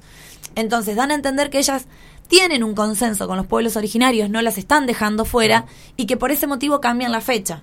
Ahora bien, no hicieron ninguna alusión dentro de ese comunicado por qué cambiaron el nombre del encuentro. El encuentro se llamaba plurinacional. Ellas solamente justificaron la parte de los pueblos originarios y en ningún momento aclararon por qué quitaron del nombre al resto de la, de la colectividad. ¿En qué queda esto? Nada, ambos movimientos llaman a la unión, ambos movimientos tratan de decir que en realidad esto es horizontal, es democrático y demás, pero lamentablemente las feministas nos encontramos con la vuelta a las calles, la vuelta a un evento que es histórico, que tiene una magnitud súper importante para nosotras, frente a dos grupos que obviamente tiene que ver con esta problemática que yo comenté hace unos programas atrás de si incluimos a las trans o no dentro de nuestro movimiento, solo que no está completamente explicitado, pero que sí está segregando un movimiento histórico, así que eso es muy triste. Y esa es la información que tenía para el día de hoy, así Excelente, que ¿eh? Espectacular. me parece que más allá de las diferencias, y ojalá que esto se resuelva este año, es un encuentro recontra valioso para super recomendar, para difundir, y ojalá podamos participar este año y no tener que nosotras mismas también disputarnos entre cuál Tal cual. iríamos. Así que bueno, para cerrar con, con este aporte feminista del día de hoy, vamos a pasar a un temilla musical de Julieta Venegas que se llama Mujeres.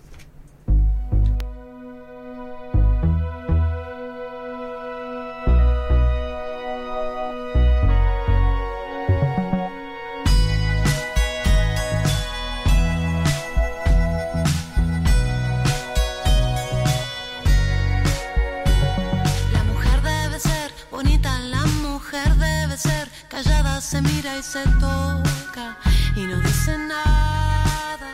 De repente sentí algo, llegó por mi espalda, me sacudió voces fuertes, tan enojadas. Pañuelo en mano para nombrar a cada mujer desaparecida,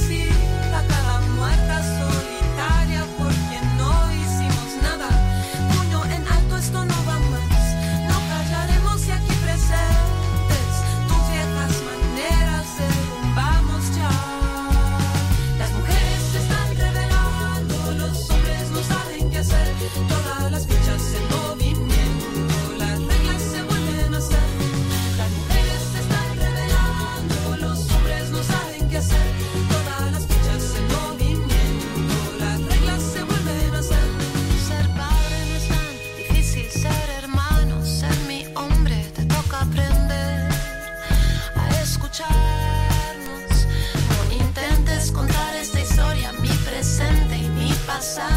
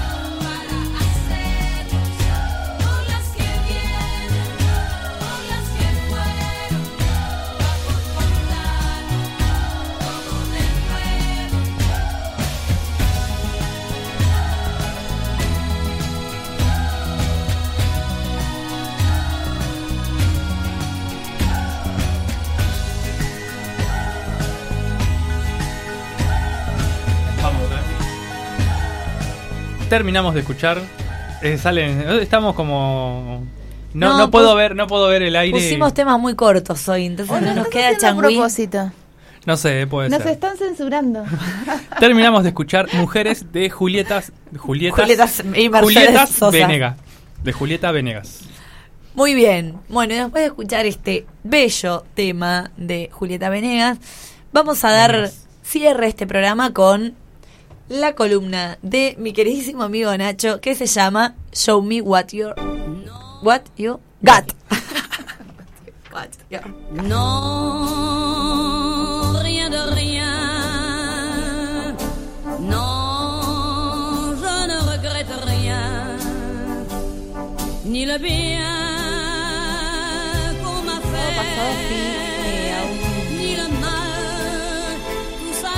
Show me what you got.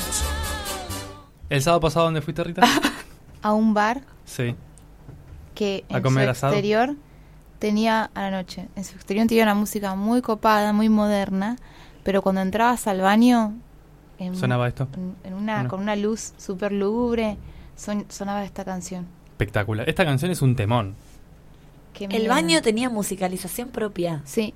Y aparte una, una luz así como tenue y esta canción. Yo al mediodía la canción- invité a comer una parrilla que sonaba Horacio Guaraní. No, no, pero, esta canción no es una canción tenebrosa. Para mí es más una canción onírica que tenebrosa. Pero yo la relaciono mucho con Eh, el origen. Onírica.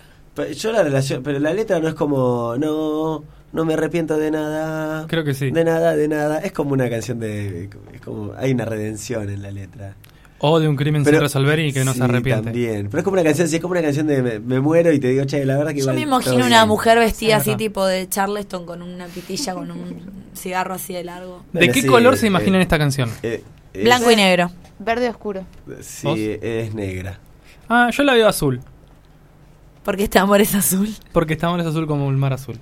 Pero bueno, Edith Piaf podía tener un look como el que acabas de. Claro, quizá porque lo, me lo imagino. Bueno, sí. búscame la traducción, por favor, de esta canción. No sé cómo se llama ¿Cómo se llama? Ahora Feli te ayuda. No, no, yo creo que Y la, yo let- la letra debe ser alegre, pero, pero... ¿Cómo se llama esta canción? Ahora- ne te ríe, te No me arrepiento de nada. Eh, Bueno, sí. Pone canción francesa, el origen y te va a aparecer. Te pido disculpas. No, no pero hay ¿sabes problema, qué no hay pasa? problema. Vos me, de- me debías algo. ¿Qué? Me tocaste el lunar y yo por esto... Esas cosas no Edith se hacen acá. non. Bueno, la tenía que devolver. Yo Dale. voy a empezar con mi columna. Dale, querido Nacho, Ustedes continúa. balbuceen lo que quieran. Bueno, Hoy les voy a hablar sobre una película que ya desde el primer momento les voy a adelantar que es un película. ¿Es de terror? No es una película de terror. ah, bueno, chao. Bien. Ahora, ahora quieren escuchar películas de Me terror. sirve. No, no, no. Yo estaba buscando películas que no sean de terror. Y pero yo Y- hice toda esta introducción porque pensé No, que esta, venía algo terrorífico. cinéfila. No, está bien, hay que equilibrar el programa. Hubo mucho Claro, terror Sí, al principio. tal cual. Nunca es demasiado. Bueno, esta película que quiero mencionar se trata de Druk. Así se llama en danés, que es su idioma original, pero en inglés se llama Another Round o en español ¡Ay, la vi! Otra ronda. ¿La viste? Sí. Esta- bueno, menos mal, porque esta es una película que ya les había recomendado, grupo adentro. Bien. Yo también la vi. Perfecto, vos, No. Rita, ¿la vi? Perdón, dos veces Sí. la vi. Viene ahí otra ronda. Otra ronda, sí. Muy bien. Bueno, Druk, como ya les dije, es una película danesa que se estrenó en el año 2020 y es una comedia dramática dirigida por Thomas Winterberg. Acá los nombres son equivalentes a los del asesinato del lago de Potsdam. Sí. Nada de nada significa no te, te, te- Sí, te acá la... No, nada de nada, no me arrepiento de nada. Ni el bien que se me hizo, ni el mal. Todo lo que me importa, no me importa nada de nada. Bueno, la próxima la cantamos en castellano. Dale. y la imprimimos. Bien, como les decía entonces, una comedia dramática dirigida por Thomas Winterberg y la traducción literal de Druk en danés es consumo excesivo de alcohol. Pero como ya les adelanté, en español es otra ronda, en inglés es another round. O, o sea que si somos daneses, yo te llamo el viernes y te digo, che, ¿Sale Nacho, Druk? Sale un Druk. Sí, tal cual. Así es. Está protagonizada por un tremendo actor que se llama Matt Mikkelsen. Mikkelsen. Me encantó. Sí, es actorazo. Es un actor danés que tuvo varios papeles en grandes producciones de de Hollywood, como Star Wars, como Animales Fantásticos, esta que salió ahora. Eh, pero es mejor conocerlo por películas mejores. Más, mejores, o sea, como películas que tiene eh, un personaje con más desarrollo, vamos a decirle. Que se llama, por ejemplo, La Cacería, que es un dramón de aquellos. Si no lo ubican todavía, Es parecido a Vigo Mortensen. Ah, es parecido sí, a Vigo sí, Mortensen, sí.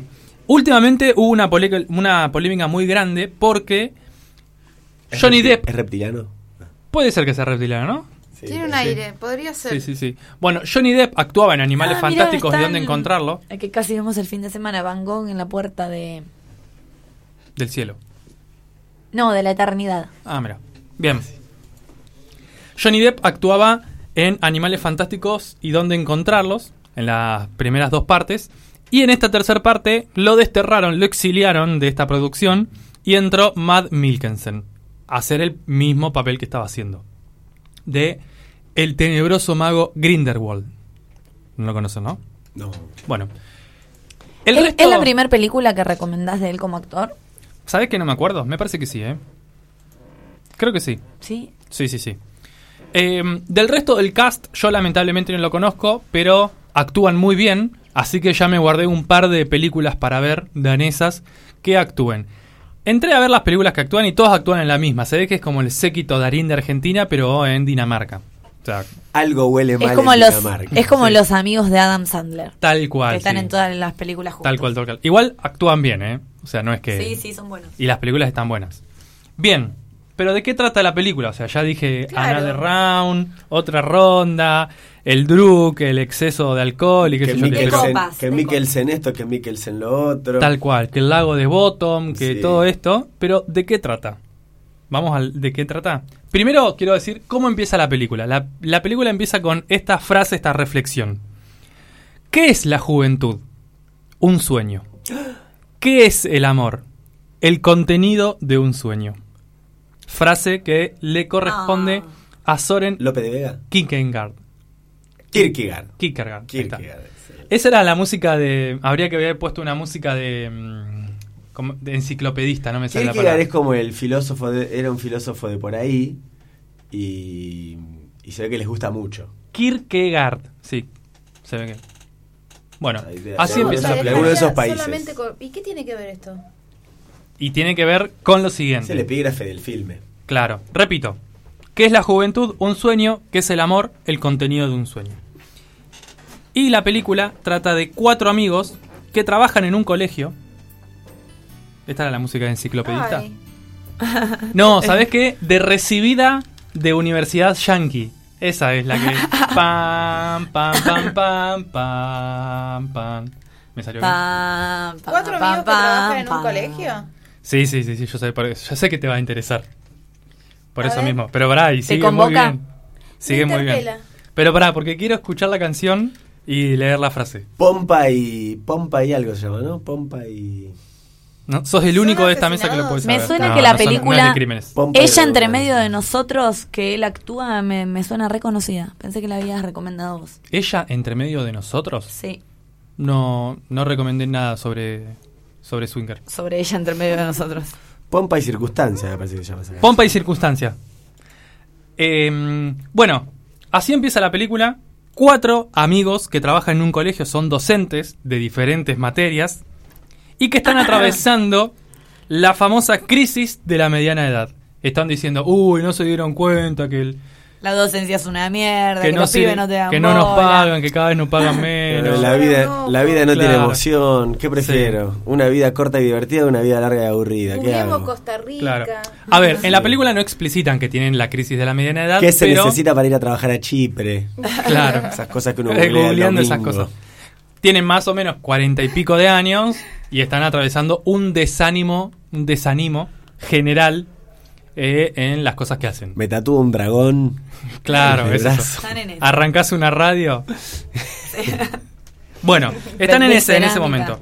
Uno de ellos, no me acuerdo quién, pero no es el Mikkelsen, uno de ellos lee una noticia sobre un don, un, un señor, que explicaba que el ser humano cuando nace tiene un 0,05% de alcohol en su cuerpo.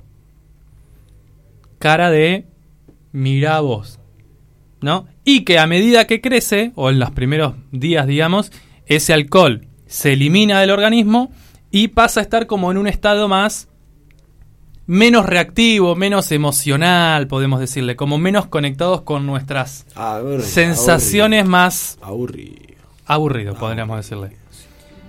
Ahí está. ¿Qué es la juventud? ¿Era pompa y circunstancia? Un sueño. Me cortaste la mitad. Perdón. Voy a tener que dejar un segundito más Sí. y Dale. empezar de nuevo. Te pusieron a laburar hoy, ¿eh? Un segundito. Esta que te tiró. silencio. Poneme otra de Elvis. Sí, dale. ¿Qué es la juventud? Un sueño. ¿Qué es el amor? El contenido de un sueño. Marce se nos está riendo, cagando de risa. Y ahí yo eh, Bravo. está- tiro, tiramos el Ahora el gorro. gorro. Chu. Hermoso. Como cuando se recibe Patch Adams. Y también legalmente rubia. Buah. Exactamente. Bien, volvemos, volvemos. Este 0,5% entonces nos mantiene desanimados y menos conectados con nuestras emociones más básicas. Como que nos cuesta reaccionar emotivamente a las cosas. Entonces, a lo largo del tiempo, como que esto se va perdiendo. Acá quiero hacer un- una atención, una llamada, porque en la ficción esto lo toman como que sale de una investigación real. El señor que escribió esto vio la película y dijo, esta película está espectacular, pero esperen, porque yo esto lo escribí en el prólogo de un libro sobre vinos. Como hay que salvar las distancias. Ah, o sea que Entonces, la teoría no es metafórico. científica, Claro. En la ficción lo toman medio como algo que se conoce, que se sabe que es así. En la realidad, o sea, porque si no ahora empezamos a tomar todos vinito y se pudre todo, ¿no? No me, no me, no me resisto. ¿No te resistirías? No, no. Eh, bueno, entonces es una, una reflexión en un prólogo, no es algo así que tiene un rigor científico. Quiero hacer esta aclaración porque después llaman a la radio acá al 43 44 45 y dicen, hola, ¿me puede dar con Nacho de Gorlami? Porque le dijo a mi hijo que tome bebidas alcohólicas para sentirse mejor. Y Claro. no, señora, no, señore, no, señor, yo no dije eso. Bien. Estoy relatando una ficción. ¿Quedó claro? Clarísimo. Ok, Sí. Polilla. Muy bien, seguimos. Ok, Polilla. ¿De lo que Polilla? Bueno, cuando leen esto, todos dicen, che, vamos a probar esta hipótesis, a ver si realmente nos sentimos mejor tomando alcohol. Es tentador. Es una propuesta tentadora. Entonces, ellos se disponen a hacerlo, pero desde, o sea, conscientemente dicen, o sea, saben que pueden caer en el alcoholismo, saben que no es una de las prácticas más sanas, pero deciden ponerlo en práctica, probarlo. Ellos además se compran como un contador de alcohol para soplar. Entonces toman alcohol, cuando llegan al 0,05%, 0,05% paran. Cuando se les baja, toman un poquito más. Entonces se mantienen en ese nivel. Ajá. Es una salida, digamos, como real. O sea, no es que buscan ahogar penas en el alcohol, sino como que buscan en el alcohol como una sustancia para despegar y ser mejores. No como, uy, qué mal que me siento, Y me emborracho des- para olvidarme de todo. desinhibito- desinhibitorio. Tal cual. Eh, lo hacen para eso, ¿sí? No es el típico... O sea, no lo hacen desde una... inconscientemente como una adicción, que caen en el alcohol, sino como que van a buscarlo. Acá, Ni o sea- tampoco como una diversión. No encontrando la diferencia, querido. No, a eso mismo, a eso mismo voy. Así que lo hacen con historia. fines experimentales. Claro, ahí así lo cuenta la película, Sí. ¿sí? Ellos muestran como que van en busca del alcohol para mejorar. ¿Hay diferencia entre eso y un alcohólico? Para mí no, pero bueno, la película lo muestra así. Claro. Bien. Ese de es el peor de los alcohólicos, el que busca la excusa para tomar. Claro, tal Eh, cual. De rigor científico. Después de esta decisión, la película, bueno, en realidad esta decisión forma parte del primer acto, pero la película se divide como casi todas en tres actos. La primera muestra cómo el te consumo de alcohol y mantener este, esta alcoholemia en este porcentaje les da una vida mejor. Realmente son mejores eh, dando clases, son mejores en sus casas, son mejores con su familia, son mejores con su pareja. Como que todo, como que el alcohol es la pastilla mágica que mejora todo. Sí, Un tiene mundo razón, feliz. Tiene razón. Pero, pero Barney, soy alcohólico. los Simpson son los pioneros en mantener el porcentaje, va, Homero. Sí, sí, sí. Homero y sus secuaces. Yo no sé nada, yo invento, qué sé yo. Sí, sí, está bien. En el segundo acto, la tortilla se da vuelta y empiezan a vivir las consecuencias que no se esperaban de ser alcohólicos, ¿no? Porque bueno, o sea, empieza todo el nudo. O sea, como que todo era divertido Hasta, Hasta que... de pronto. dejó de serlo. Claro, sí. Siempre hay alguien que hace un chiste que no tiene que hacer. Tal cual. Que toca algo que no tiene que tocar. Y, No, y- bueno, Y, empieza- sí.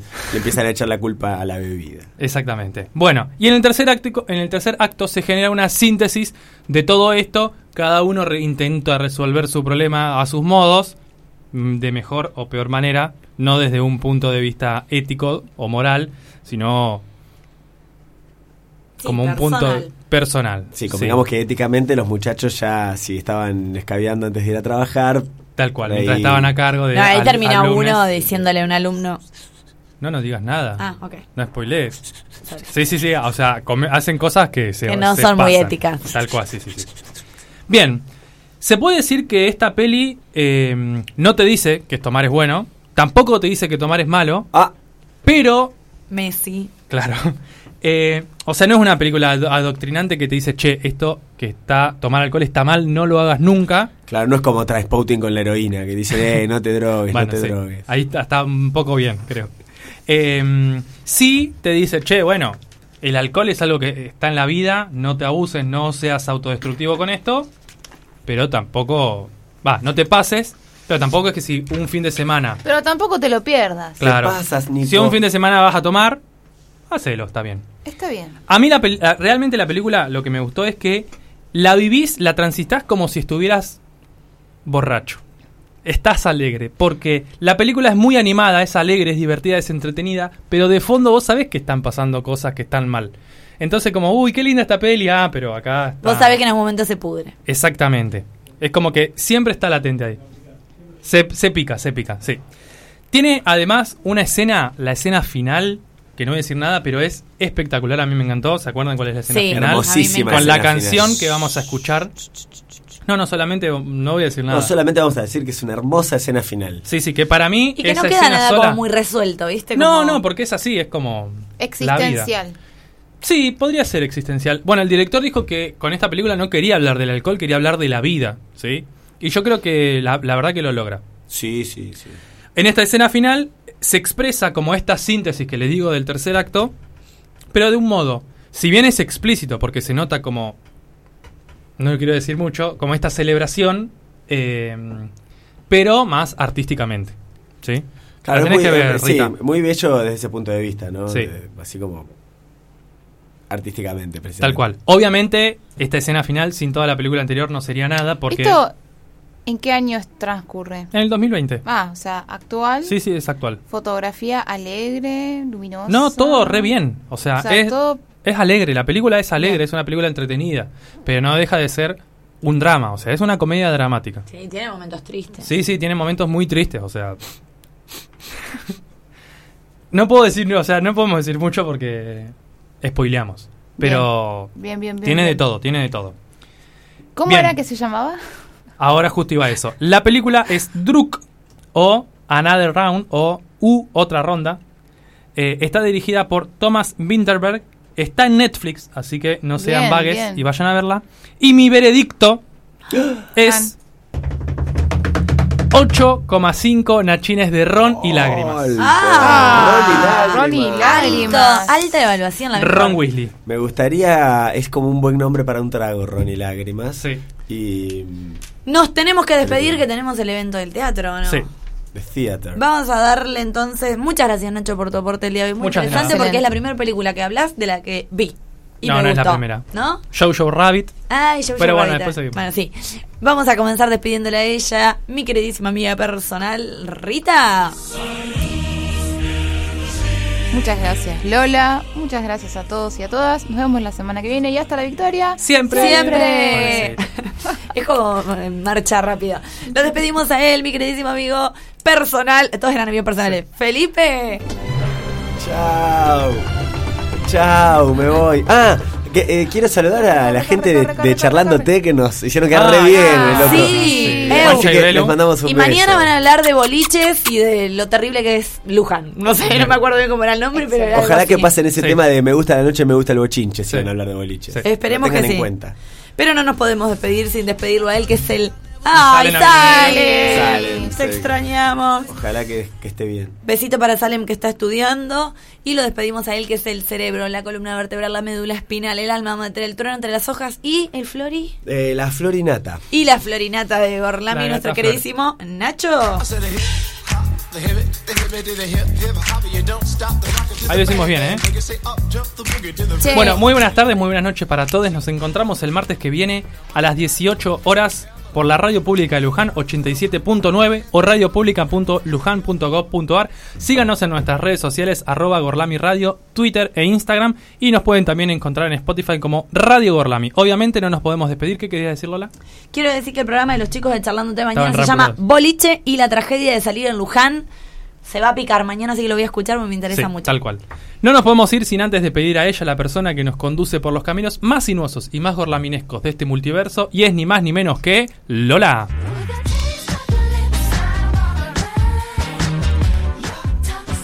Amo la cortina, pero nos tenemos que despedir. Muchas gracias, equipo. Muchas gracias, Marce. Gracias a todos los que nos escucharon del otro lado.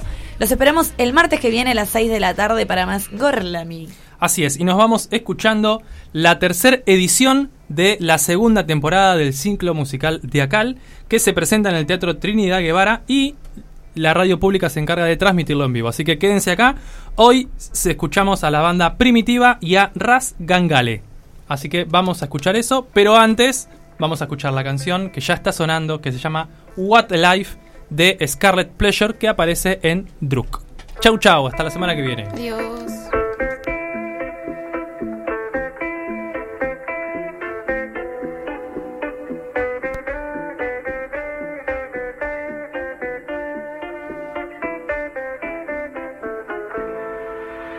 What a life, what a night, what a beautiful, beautiful ride.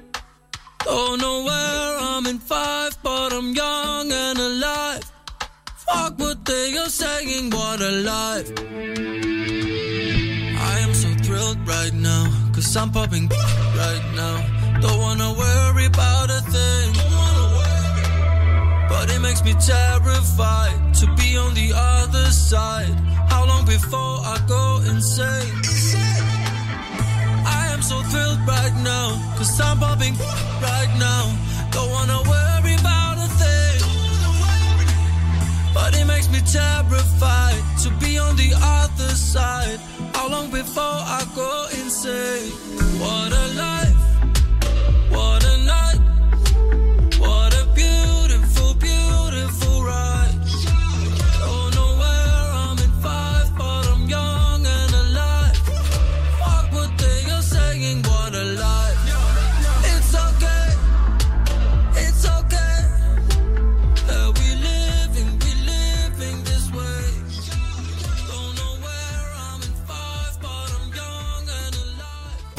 querés visitarnos, estamos en Rodolfo Moreno 6